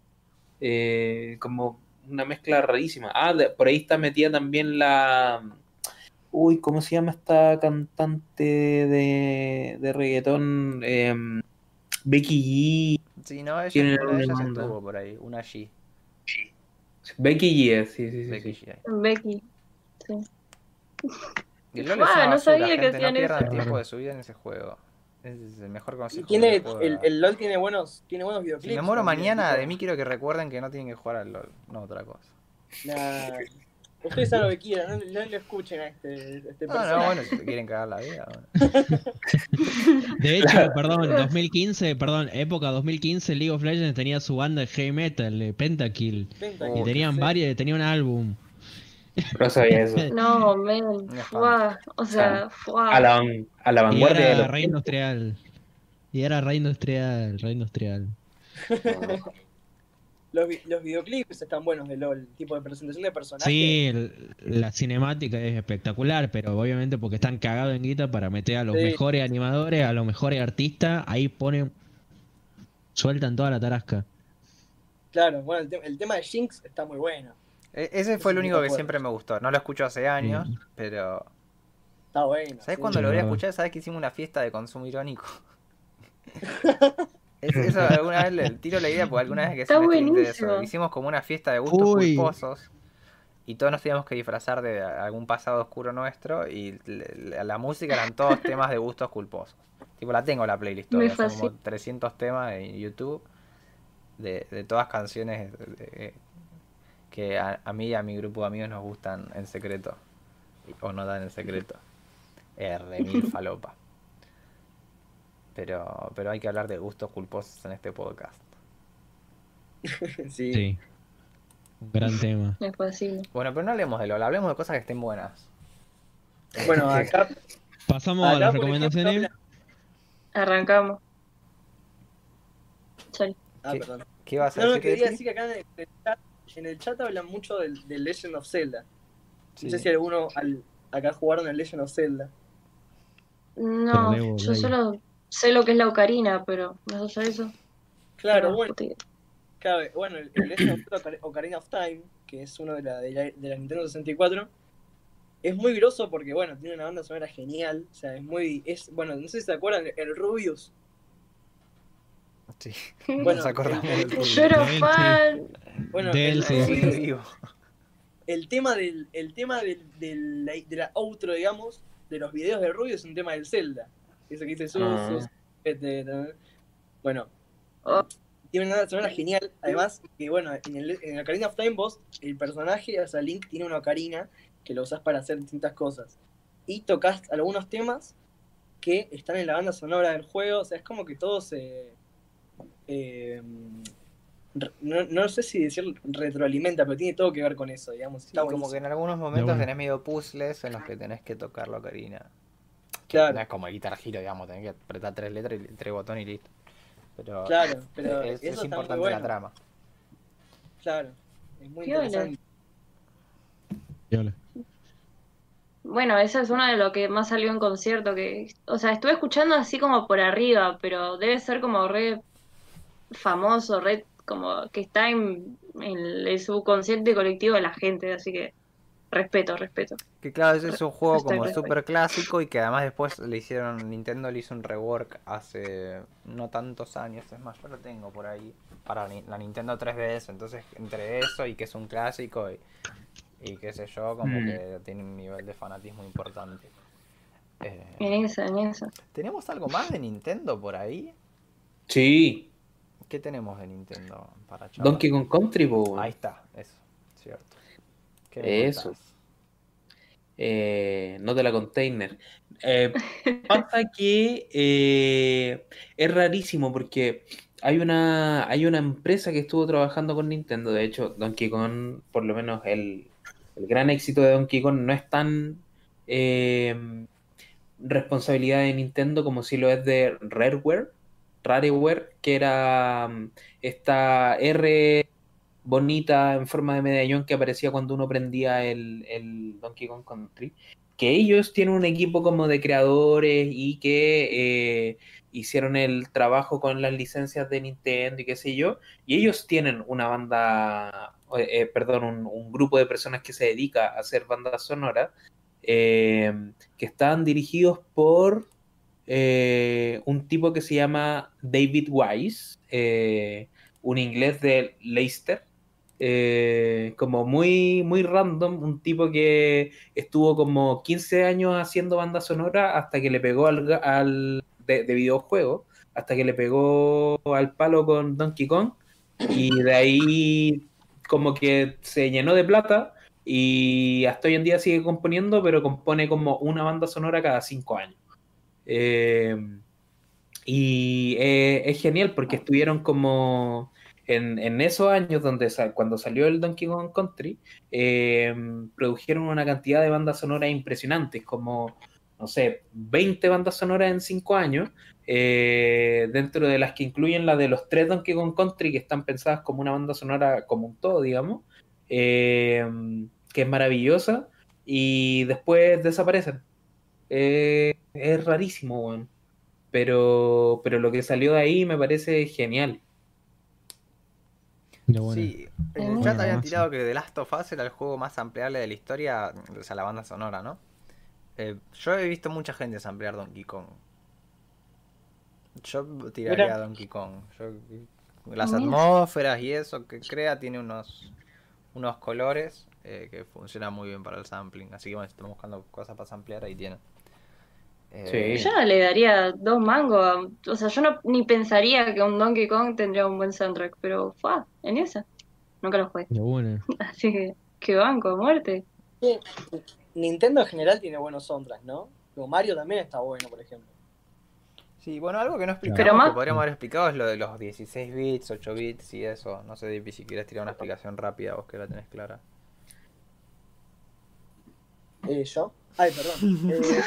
Eh, Claro, bueno, todo depende del, sistema de la consola también. Eh, la Nintendo La Super Nintendo, bueno, tenía música en 8 bits. Como, creo que la Super Nintendo, ¿no? Tipo en la que estaba Super Mario Bros.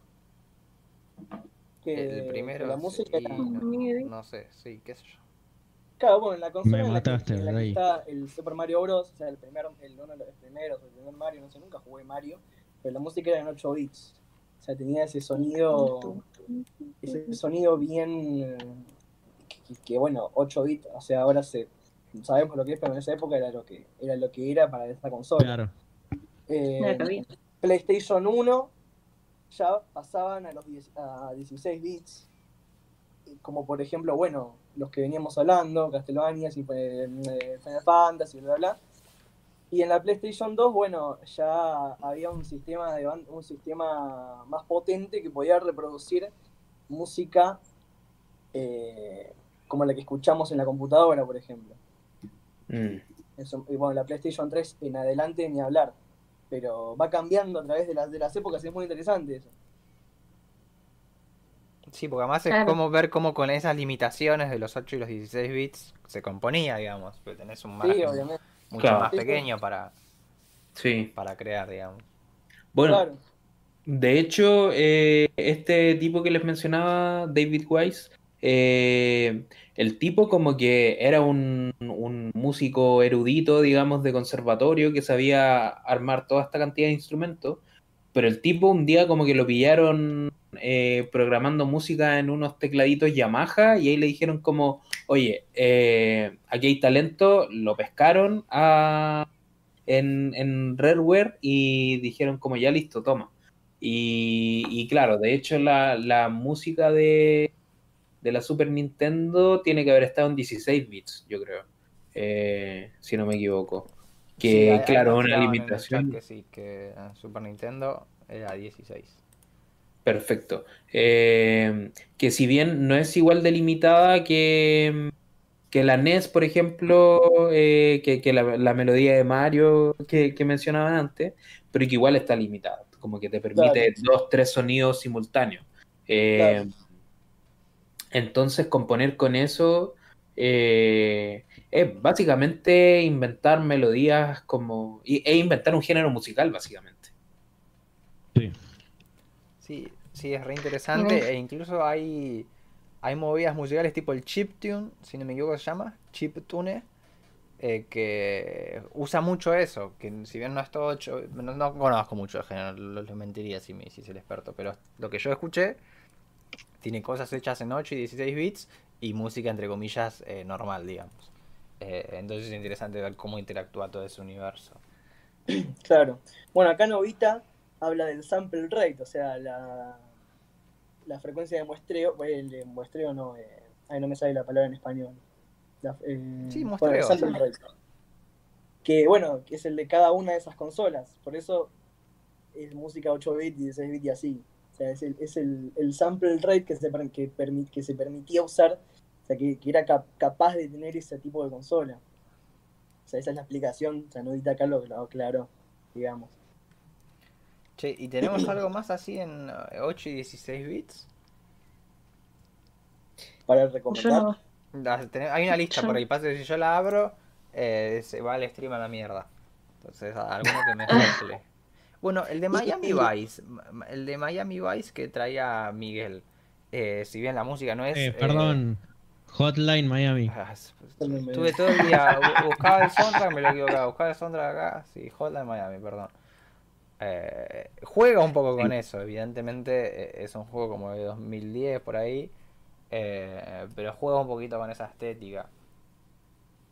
Sí, porque en realidad, a ver, Miami Vice es un juego que, bueno, sale en 2013, eh, pero como es un juego para PC que tiene como una estética más pixelada, no sé técnicamente si es un juego diseñado en o como con la estética, digamos, de como si hubiera sido diseñado para 8 bits, pero es un juego pixelado, digamos, que está hecho con, podría decirse, pixel art.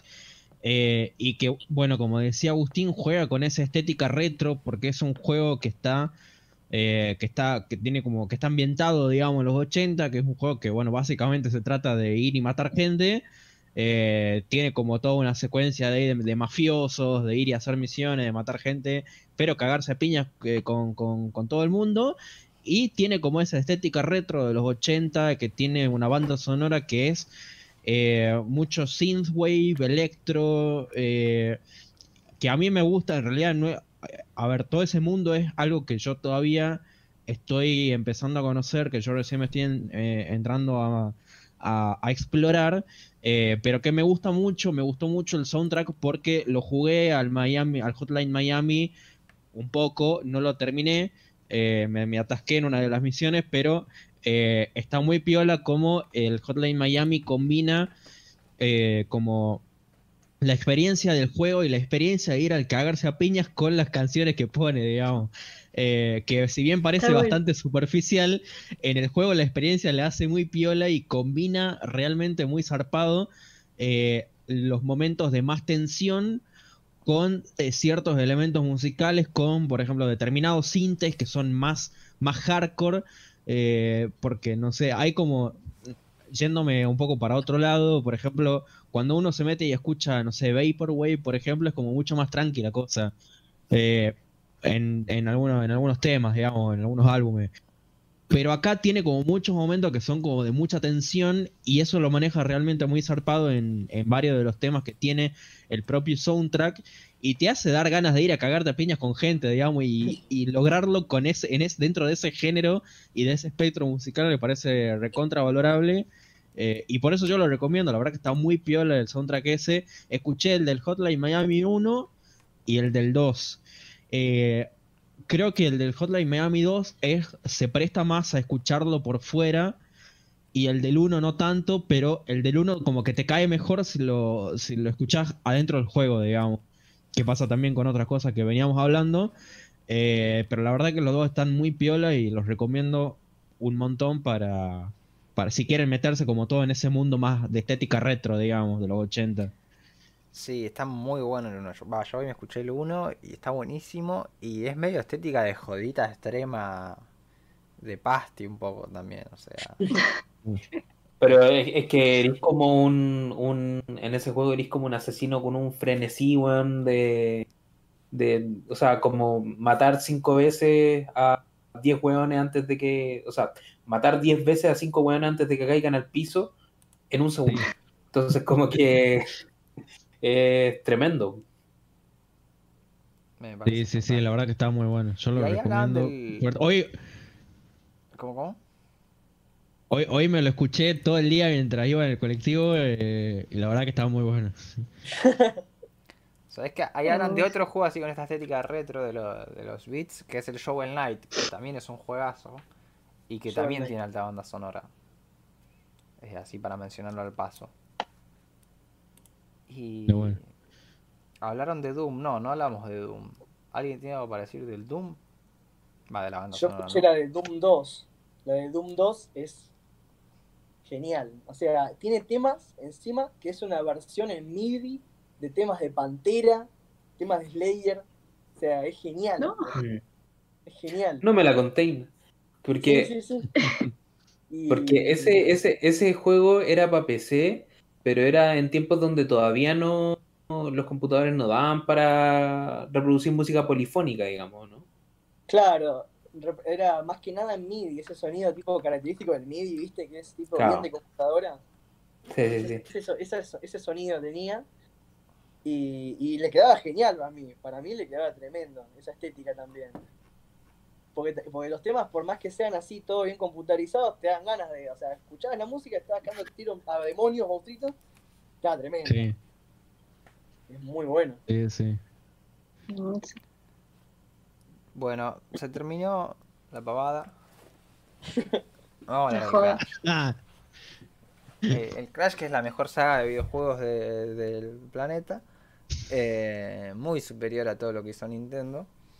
Y y que nunca le copió nada a Nintendo, para que sepa. Eh, nada, tiene una estética de banda sonora genial y que es muy propia. O sea, me acuerdo cuando salió el tema este de Billie Eilish, el Bad Guy, que tiene una parte que suena que es banda sonora del Crash. Bueno, listo, es un género. eh, uno puede hacer un género musical que es eh, Crash Bandicoot. ¿En serio? Eh, no, yo no sabía, la parte la de. Bad Guy. Esa misma. No te puede ser.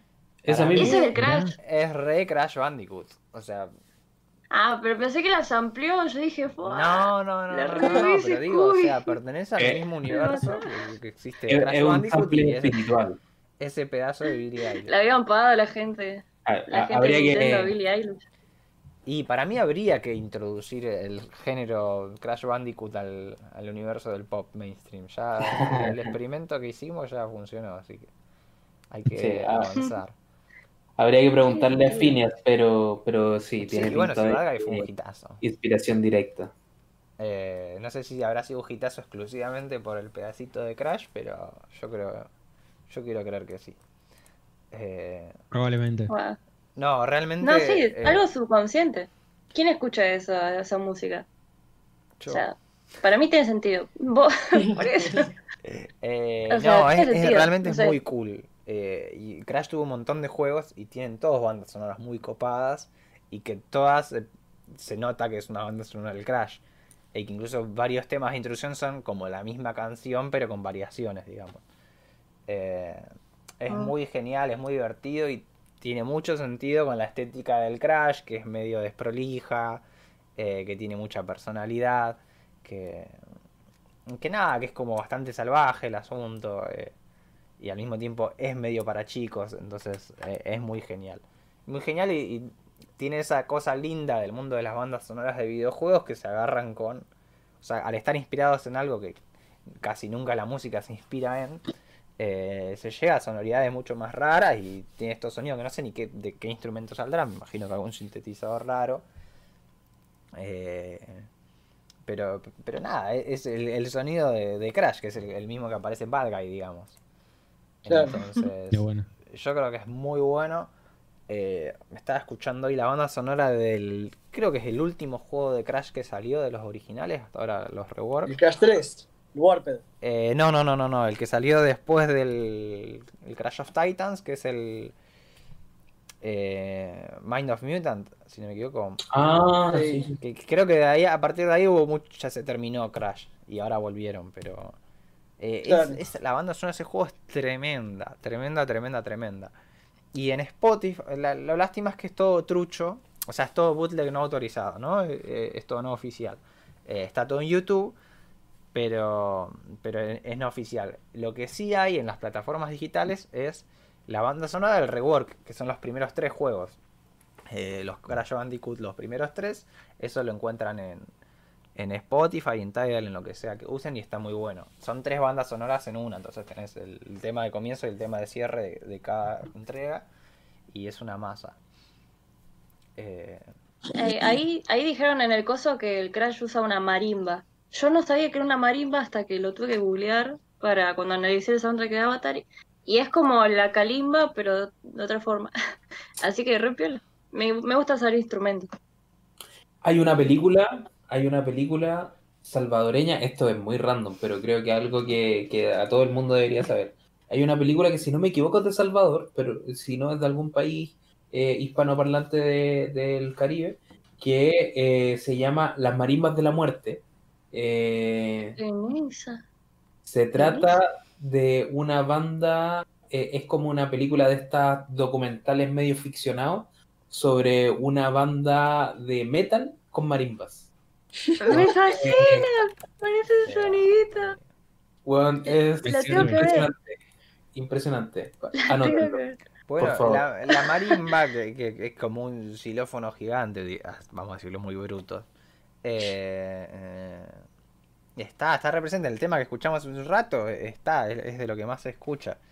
Y si ustedes escuchan eh, Latin Jazz y esas cosas, se van a encontrar alguna que otra. El jazz afrocubano y eso. quizás hasta en alguna salsa. es, un lindo bicho la marimba. sí, sí, bueno, el, el, el Crash es la la saga de Crash tiene la muestra de bueno lo que es una buena banda sonora para mí. Eh, sí. que tengo que admitir que no es lo mejor del planeta para escucharlo sin el juego. O sea, tipo, tiene momentos que son como muy del juego y nada, uno está escuchando así mientras juega un juego de cartas y no, no, no, no pega ni con moco, pero bueno. Claro. Bueno, el, el, Crash de los, los de Play lo que tienen es que, bueno, en el 3, por ejemplo, había niveles que estabas en Egipto, ponele, o cosas así, y tienen la, el tema del nivel es muy onda parodia del estilo de género de música egipcia, ponele, con instrumentos así de, de esa región y todo eso. Tipo así como del desierto. Eso que está, hacía muy bien el Crash también, tipo hacer esa parodia, tipo música china también, había uno que estaba en China y nada, está buenísimo eso. Claro, como el Crash tenías el nivel que vas al hielo, el nivel que vas a tal lado, el nivel que vas a, tal otro. Bueno, los niveles que que son como en fábricas, digamos, tienen mm. toda una estética resarpada, industrial muy piola. Eh, sí. Aguante Crash, viejo. aguante Crash. Anotado. En esa. Bueno, medio como que quedo yo la que no, no dijo todavía un juego, ¿no? Como que quedó medio ahí. Dale, eh, sale con el Minecraft. si me permiten, no, no, o sea, el momento fanero de, de Chifi, es mi sección, o sea, literalmente. ¿Por qué?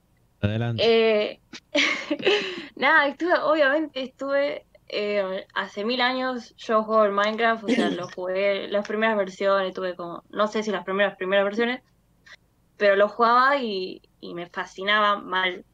Más que nada porque yo soy, he dicho múltiples veces, soy una vainilla de mierda, entonces cuando tengo que pelear con final bosses o cosas así, en los videojuegos la paso mal, me angustio, yo digo, no, no puedo, contra el tiempo no puedo. Eh, nada, o sea, qué sé yo, hay como tres juegos importantes en mi vida, que es el God of War, que el, el soundtrack del God of War, disculpen, pero a mí me fascina. El, no sé si se acuerdan el, el tema principal, eh, creo que el 12, no sé, en todos está igual más o menos. Sí, genial. Con mi hermano lo cantábamos y, y, perdón, lo voy a tener que cantar porque es un poco así. O sea, parecía que decía con crema chantilly, con crema chantilly. Lo cantábamos todo el tiempo. Y ya, o sea, pegaba. Entonces la pasaba re bien. Eh, y ya quedó ahí como el, el tema de con crema chantilly. Eh, bueno, ese, el Sims, que el Sims 1 es lo mejor que me pasó en la vida mucho, estuve haciendo investigación hasta de eso también, pero no, no les quiero dejar la cabeza así. Y bueno, el Minecraft, que es lo que más o menos me andaba en la Play y en la compu. Así que eso es lo que tengo más para fanear.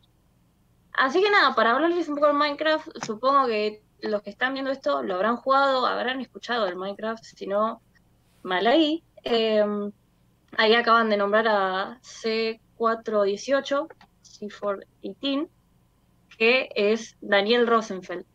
No me acuerdo, no investigué tampoco por qué se puso ese como nombre artístico, pero eh, nada, es un chabón de Alemania que lo invitaron a, esto. Que no tenía mucho background haciendo soundtracks tampoco, y que muchos le preguntaron también, esto a mí me voló el bocho, eh, no sé si conocen a, Brian, a Brian Eno, que nada, vos decís, vos escuchás la música de Minecraft y decís, este está inspirado en Brian Eno, en música ambiente, en música para pasar el rato y, que, y saber qué hizo ese momento.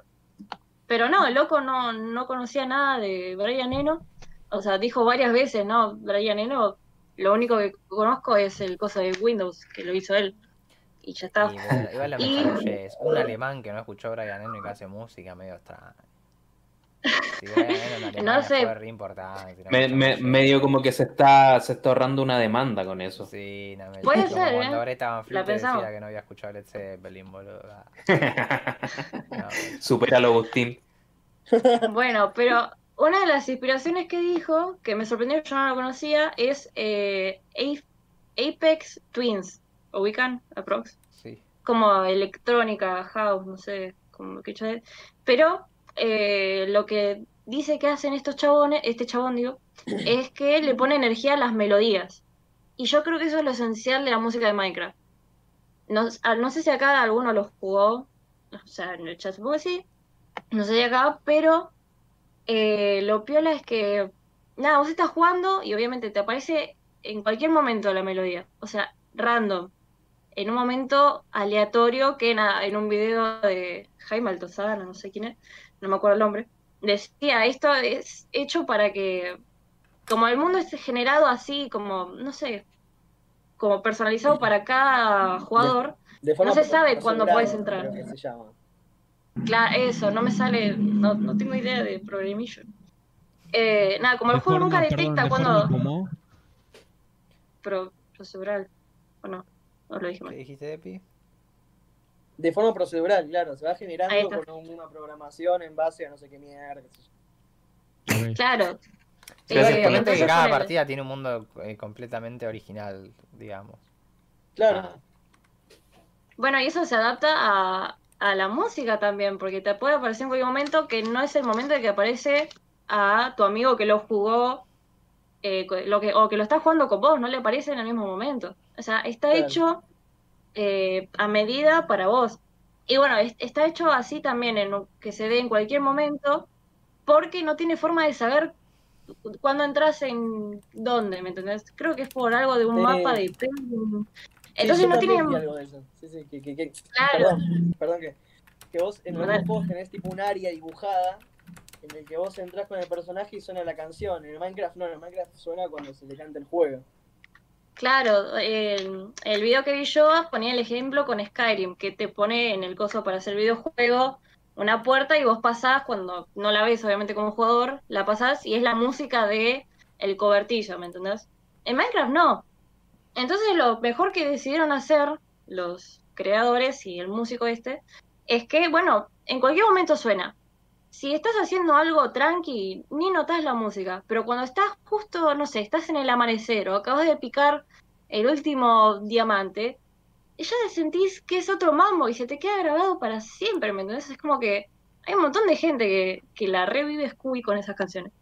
Em, y nada, o sea, una de las cosas que también eh, me, me llamó mucho es esto de ponerle énfasis a las melodías, que son re simples, o sea, no sé de música, repito, no sé de música, pero son tres acordes, dos acordes, tres instrumentos, la mayoría del tiempo es un piano y cuerdas en ah, sintetizadores. Y, es así, es como que no tiene ni estructura, porque el juego no tiene estructura. No tenés que seguir nada, no vas a ningún lado. Vos estás para hacer lo que se te cante, y si tenés que estar tres horas talando un árbol, lo haces, y la música te suena de fondo y no te jode, de hecho te tranquiliza, te dice, bueno, pasa el tiempo que quieras acá, te pongo una musiquita linda, la vas a pasar bien. O sea, lo importante es eso. Por eso me gusta mucho eh, este tipo de, de soundtracks, más que nada porque después lo puedes usar fuera de contexto, como, nada, que es otra de las cosas que está bueno, porque dentro del juego funciona perfecto y afuera también, afuera lo puedes escuchar cuando se te cante el pingo. Eh, y tiene un montón de texturas y tiene un montón de, cosas que, que nada, te hacen o, que te generan nostalgia, que eso está buenísimo, que es lo que estoy diciendo, o que te relaja, porque es música casi de meditación, qué sé yo. Y es súper identificable, vos decís, este tema lo escuché cuando estaba haciendo tal cosa, o te sabes la melodía y la tararías. O sea, son 15 tracks, creo, y y nada, a mí me, me, vuela en la cabeza que, que, hayan podido hacer algo piola, por más de que más allá que Minecraft lo hubiera pegado igual, con la música se hace como otro, otra especie de, mundo en el que los jugadores pueden divertirse, qué sé yo, y pasar el rato también, que para eso están los videojuegos. Esa es mi columna. Hablo muy rápido. Habla también del Sims, Chifi, dale. ¿Qué? ¿Del Sims? No. Un poquito, un poquito. Ah, si Tiene bueno. Yo también juego al Sims 1 fuerte. Eh, aguante la Comic oh. Sans y el Sims 1. Sí. Yo tenía el Sims 1 eh, con todas las expansiones. No, yo sé. Todo berreta, obviamente, lo compré ahí en Pochos, creo. Aguante Pocho. Eh, Pocho. Pero bueno, si, no, no, no, nos paga Pocho, loco. Ah, ojalá algún día nos pague. Canje, eh, Yo estuve en un programa de radio promocionado por Pochos y ahí sí, pero ahora...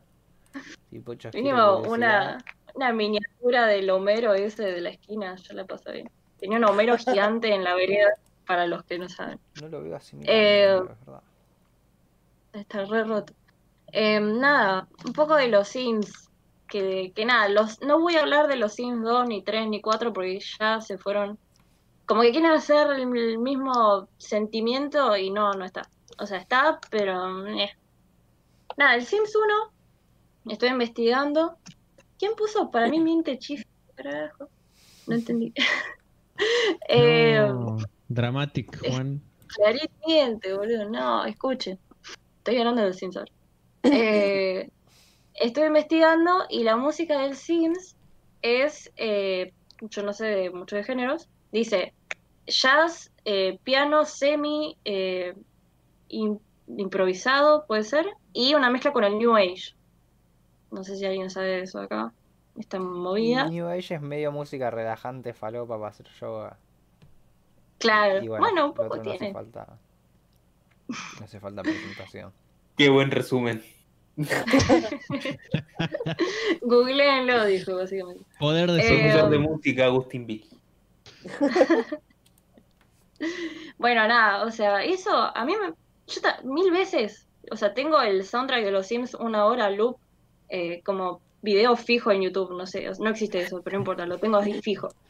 Cuestión de que quise buscar mil veces cosas parecidas al soundtrack en cuanto a género o otras piezas y no hay nada, o sea, no, te juro, me cuesta encontrar. Eh, porque creo que es algo, eh, también se le suma lo nostálgico, obviamente que esos acordes, esas armonías son como únicas para mí, pero también en cuanto a instrumentos, que lo que predomina es el piano. Ahora, ustedes cuando juegan el Sims, o sea, vos vas como también para pasar el rato, es como un Minecraft, qué sé yo, qué sé yo, no, no tan así, pero vas para progresar en algo, para crecer, para crear, para explayar, siento que estoy siendo medio espiritual acá, pero es, ah, yo la revivo así. Eh, entonces, nada, también hay una falta de estructura en, en la música, o sea, por más que tal vez tenga un clímax en un momento y bueno, al final y el inicio, pero no es tan marcado como en otros, en otras músicas, o sea, no sé cómo decirlo. Cuestión de que está como de fondo, que sea casi imperceptible, pero que aún así te quede, que te acompañe en ese juego. Cada vez que yo ponía, yo creo que estuve mucho tiempo en, en modo de construcción y no me cansaba de la música, o sea, no me cansaba. Encima iba variando entre tres o cuatro tracks, pero es como que no, no, no te cansa, es, es eso, es la música que, es de paciencia de, estar y de quedarse ahí disfrutándolo. Eh, nada, yo creo que para, como para agregar a lo último, bueno, el director de, esta música se llama Jerry Martin, que es un director de audio de Maxis, qué sé yo, y participaron dos chabones, uno un saxofonista y otro un pianista, que ahora están en bandas de jazz diferentes y son re Pero nada, lo último para decir es que eh, hay un track que los creadores llamaron Si realmente vieras a Eurídice. Nos, o sea, y para mí es re poético eso, boludo. O sea, el sentimiento de el mito griego de Orfeo, que no se puede girar a ver Eurídice porque se va a morir. Y para mí es re. O sea, es un juego para hacer boludeces y lo nombras así y se siente así y nada, yo la paso re bien con el, el soundtrack de los Sims, está en Spotify, está todo en YouTube, y sacaron el álbum, así que está original, original roots, diría el bayano. Qué bien. Así que, que nada, aguante el Sims, una época, una época de la gente. Y nada, ese es mi, cosa. Hablando, hablando de Eurídice, lo conectaste justo perfectamente para hablar un poco del Hades, ¿no? Uh, siempre quise jugarlo. Que veníamos, diciendo que el Hades, bueno, es de esta compañía. Eh, ¿Cómo era? Super Giant. Super Giant Games, efectivamente. Claro. Es un roguelite. Es un, ¿cómo, ¿Cómo sería el tipo de juego roguelite? O sea, el. Es que no lo jugué el Hades yo, yo jugué el Bastion. Eh... Es tipo un. Cada tipo así, un Isaac, ponele, vas pasando niveles y vas agarrando ítems y te vas potenciando el personaje, pero cuando morís, volvés al principio del juego. Ese es el juego, básicamente, no importa. El tema es que la música es, eh, es, una combinación, no de música griega, pero creo que hay como un par de instrumentos griegos, ¿no? Tienen como esa sonoridad así griega mezclada con rock, metal a veces. Ah. Y a veces también, obviamente, música tranquila para las partes relajantes, donde estás en, la, base, por así decirlo.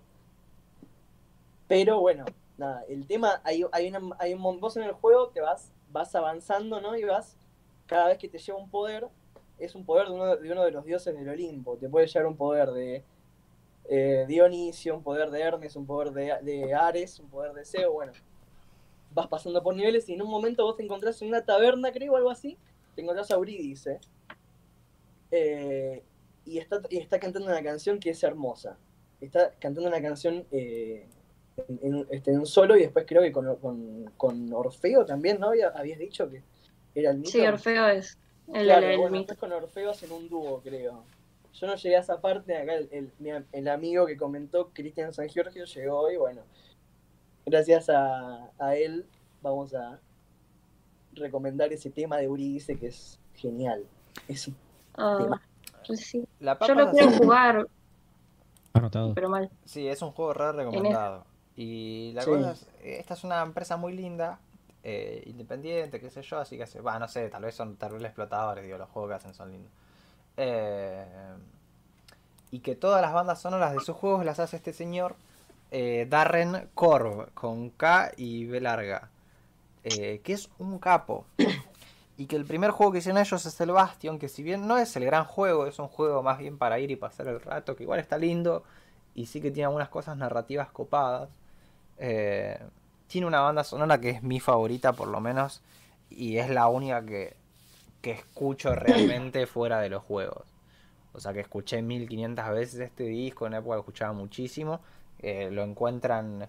Lo bueno además es que en, todas las plataformas digitales van a dar rencor y encuentran todas las bandas sonoras. Encuentran la del Transistor, que es el juego que le siguió al Bastion. Y la del Hades, que bueno, que le siguió al Transistor. Y la de Pyre, que no sé si será de esta misma empresa. Y además hay un disco que se llama Songs of Super Giant Games, que es un compilado con canciones de, de todos estos juegos y que son las canciones que justamente son cantadas y siempre canta esta mina Ashley Barrett.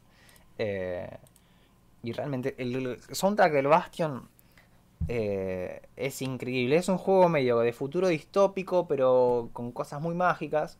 Y que la banda sonora realmente es algo que no puedo decir, uy, bueno, esto lo toma de la música celta, esto lo toma de la música de acá, esto lo toma de acá. No, no tengo la más puta idea de dónde saca las cosas.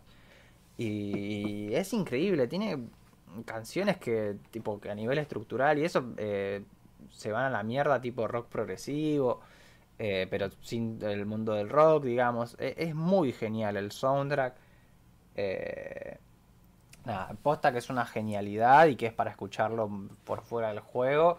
Y que este chabón da rencor. después el soundtrack del Transistor también está muy bueno y tiene otra onda totalmente distinta. Eh, entonces, como para que chequen esa empresita, eh, si les interesan los juegos independientes. Y que bueno, como habíamos hablado hace un rato, ahora crecieron bastante con el tema del Hades. Y escúchenlo a dar rencor. Creo que no hizo nada por fuera de los soundtracks. Hasta donde yo investigué, creo que no hizo nada. Pero los soundtracks que hace se van a la mierda. Así que yo recomiendo mucho el del Bastion. Eh, ahora en un rato vamos a escuchar un tema del del Hades, que, justamente cantado con esta muchacha. Y eso, pero además. loco. Me gusta eso de que es como el chabón que hace los soundtracks de esos juegos. Como que en la empresa tienen una persona que hace sus soundtracks, que es buenísimo el chabón. Y que, nada, me parece que forma parte un poco de la identidad. Como que esta chica sí une los universos sonoros de el Hades, el Transistor y el Bastion, que son por lo menos los que yo tuve contacto. Eh, y hay cosas en común. Pero sí que el de la música del Bastion para mí no se parece un carajo a, nada. Eh, y la, recomiendo mucho. Eh, y bueno, eso, chequeé nada rencor. Esa es mi, última recomendación. igual quedan, si no me equivoco, quedan o no. O no nos quedan recomendaciones. Sí, yo quería hablar un poquito de los juegos que ya hablé, pero de los compositores y la música y eso. Vamos. Que nada, básicamente, eh, bueno, las recomendaciones que traje yo, que ya escuchamos un tema de Castlevania, el, aparte, bueno, está la del Final Fantasy VII, que esos dos juegos, como dato, salieron los dos en 1997 y fueron los dos como eh, un punto de quiebre, digamos, en la franquicia de, cada compañía, ¿no? De cada, cada juego. Eh, el Final Fantasy porque básicamente cambió totalmente el estilo artístico, pasaron de ser un juego tipo así, eh, típico juego de, de aventura medieval, a pasar a ser algo un poco más anime, más, más, por así decirlo, más japonés, ¿no? Con personajes más pintorescos. Yo creo, no jugué los anteriores, pero sé que eran una onda así. Eh, y bueno, el Castlevania Symphony of the Night inventó el género Metroidvania. El género Metroidvania es por el Symphony of the Night y por el Metroid de no sé qué consola, de Nintendo, sé. Pero es una onda eh, que Creo que de la NES Metroid. NES. ¿Cómo? De la NES Metroid. Claro. Bueno, no, sé qué Metroid, pero un, eh, no sé cuál fue, no jugué, pero básicamente como que revolucionaron el género de plataformas. Claro. Tipo, Castlevania empezó siendo un juego en el que vos saltabas, ibas avanzando en el mapa y matabas monstruos. Bueno, a partir de, este se volvió más RPG, por así decirlo, y más con una, con una, con un, una libertad de caminar por el mapa más grande, ponele. Nada, fueron una gran revolución los dos juegos, y la banda sonora de cada uno es espectacular. La de Final Fantasy la compuso Nobuo Uematsu, un compositor de la San puta japonés. Y los dos juegos, para cada nivel, obviamente tienen su música, su, su canción. Pero la particularidad de, o sea, poner la de Final Fantasy es que el tema, hay un, hay un gran tema, dos grandes temas, creo yo, que son el preludio, que es un arpegio que va subiendo y bajando, y mientras, mientras va eh, avanzando el tema, va como es, eh, agregando arreglos de orquesta y de cuerdas y todo eso que está hermoso. El preludio aparece en todos los Final Fantasy, solamente que hay versionados. Eso es muy interesante también. Y después, bueno, el tema de Sephiroth, que es el jefe final, que es un tema de 7 minutos, que tiene un montón de compases distintos, que es una cosa así como muy épica. Yo lo tengo en Spotify, lo más. Sí, sí, es, genial. Que empieza tan, tan, tan, tan, tan, y es como una marcha y después se vuelve. Bueno, es genial. Nobuo Matsu compuso para todos los Final Fantasy, es un compositor de, ni hablar. Y después está eh, Michiru Yamane, que es la de eh, Final Fantasy de Castlevania, que creo que compuso para el Symphony y para un par más. No sé si los anteriores de Castlevania también la compuso ella que es una, esa es una onda más noventosa, más con una mezcla, bueno, de mm, música clásica, porque bueno, Castlevania se supone que estás como en una época así de medieval, más orientada hacia lo la música clásica, no medieval, sino eh, clasicismo, ponele. No importa. Claro, como, como eh, medio victoriano, así. Claro, exactamente. Bueno, hay temas que son un vals, por ejemplo, son vals, hay temas que son que están tocados con el clavicordio, que es ese piano que se escucha que tiene las, cuerdas más ajustadas, entonces se escucha como más eh, rítmico. Clavicordio es buenísimo. Y, y después tenés temas medio funky, ¿viste? Más tipo. Hay temas que tienen un zarpado bajo, una batería así bien funky que es, re loco. La combinación en el juego tiene una combinación de estética tremenda. Son dos compositores que, me, quería recomendar porque me parecen dos bandas sonoras increíbles. y bueno, después, la, bueno, aparte, los Resident Evil también tienen muy buena composición. No sé quién lo anunció el nombre del compositor, pero los viejos especialmente tienen muy buena banda sonora. Ah. que hoy me puse la del 2 y la saca la mierda. Y es muy. Pasa que si no jugaste el juego, es como que no, no, no es lo mismo. Nah, pero, en un momento se ponía medio metalero y andate la concha tu madre. Pero porque a mí no el tema de, de, que estás en la sala de guardar partida es genial para mí. Como un tema súper. Pero. Sí. ¿Qué género es? O sea, que. Porque yo digo, Resident Evil, todo zombie, todo. Como me imagino, no sé, un Silent Hill, pero más ATR, no sé. ¿Qué, qué onda? Y en los juegos viejos, o sea, como es un survival, estás en tensión todo el tiempo.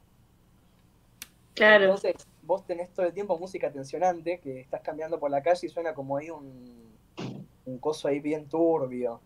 O música. sí, sí, o, o cuando te persiguen, o cuando aparecen muchos zombies, aparecen música así bien, bien como sacada, como, como correr, ¿viste? Pero cuando No, a la sala de guardar partida, suena un algo súper tranquilo y es genial eso. Como que estás ahí- literalmente te sentís tranquilo, pues es como estás con el personaje güey, ahí. Eso está muy bueno. En esa. Qué miedo, igual que. Qué ansiedad. Odio cuando pasa eso, que te ponen el screamer casi. Sí, sí. Pero van. Bueno, gente, yo creo que estamos. No sé si alguien tiene algo más para Sí. decir, pero yo sé que Felipe tiene que laburar mañana. Y pobrecito. En efecto. Sí, hay, Eso. Hay, hay que lavar dinero para que después no nos ataque el Estado por, por la plata de Lúcuma, la cantidad de millones que nos dan día a día. Ah, está bien.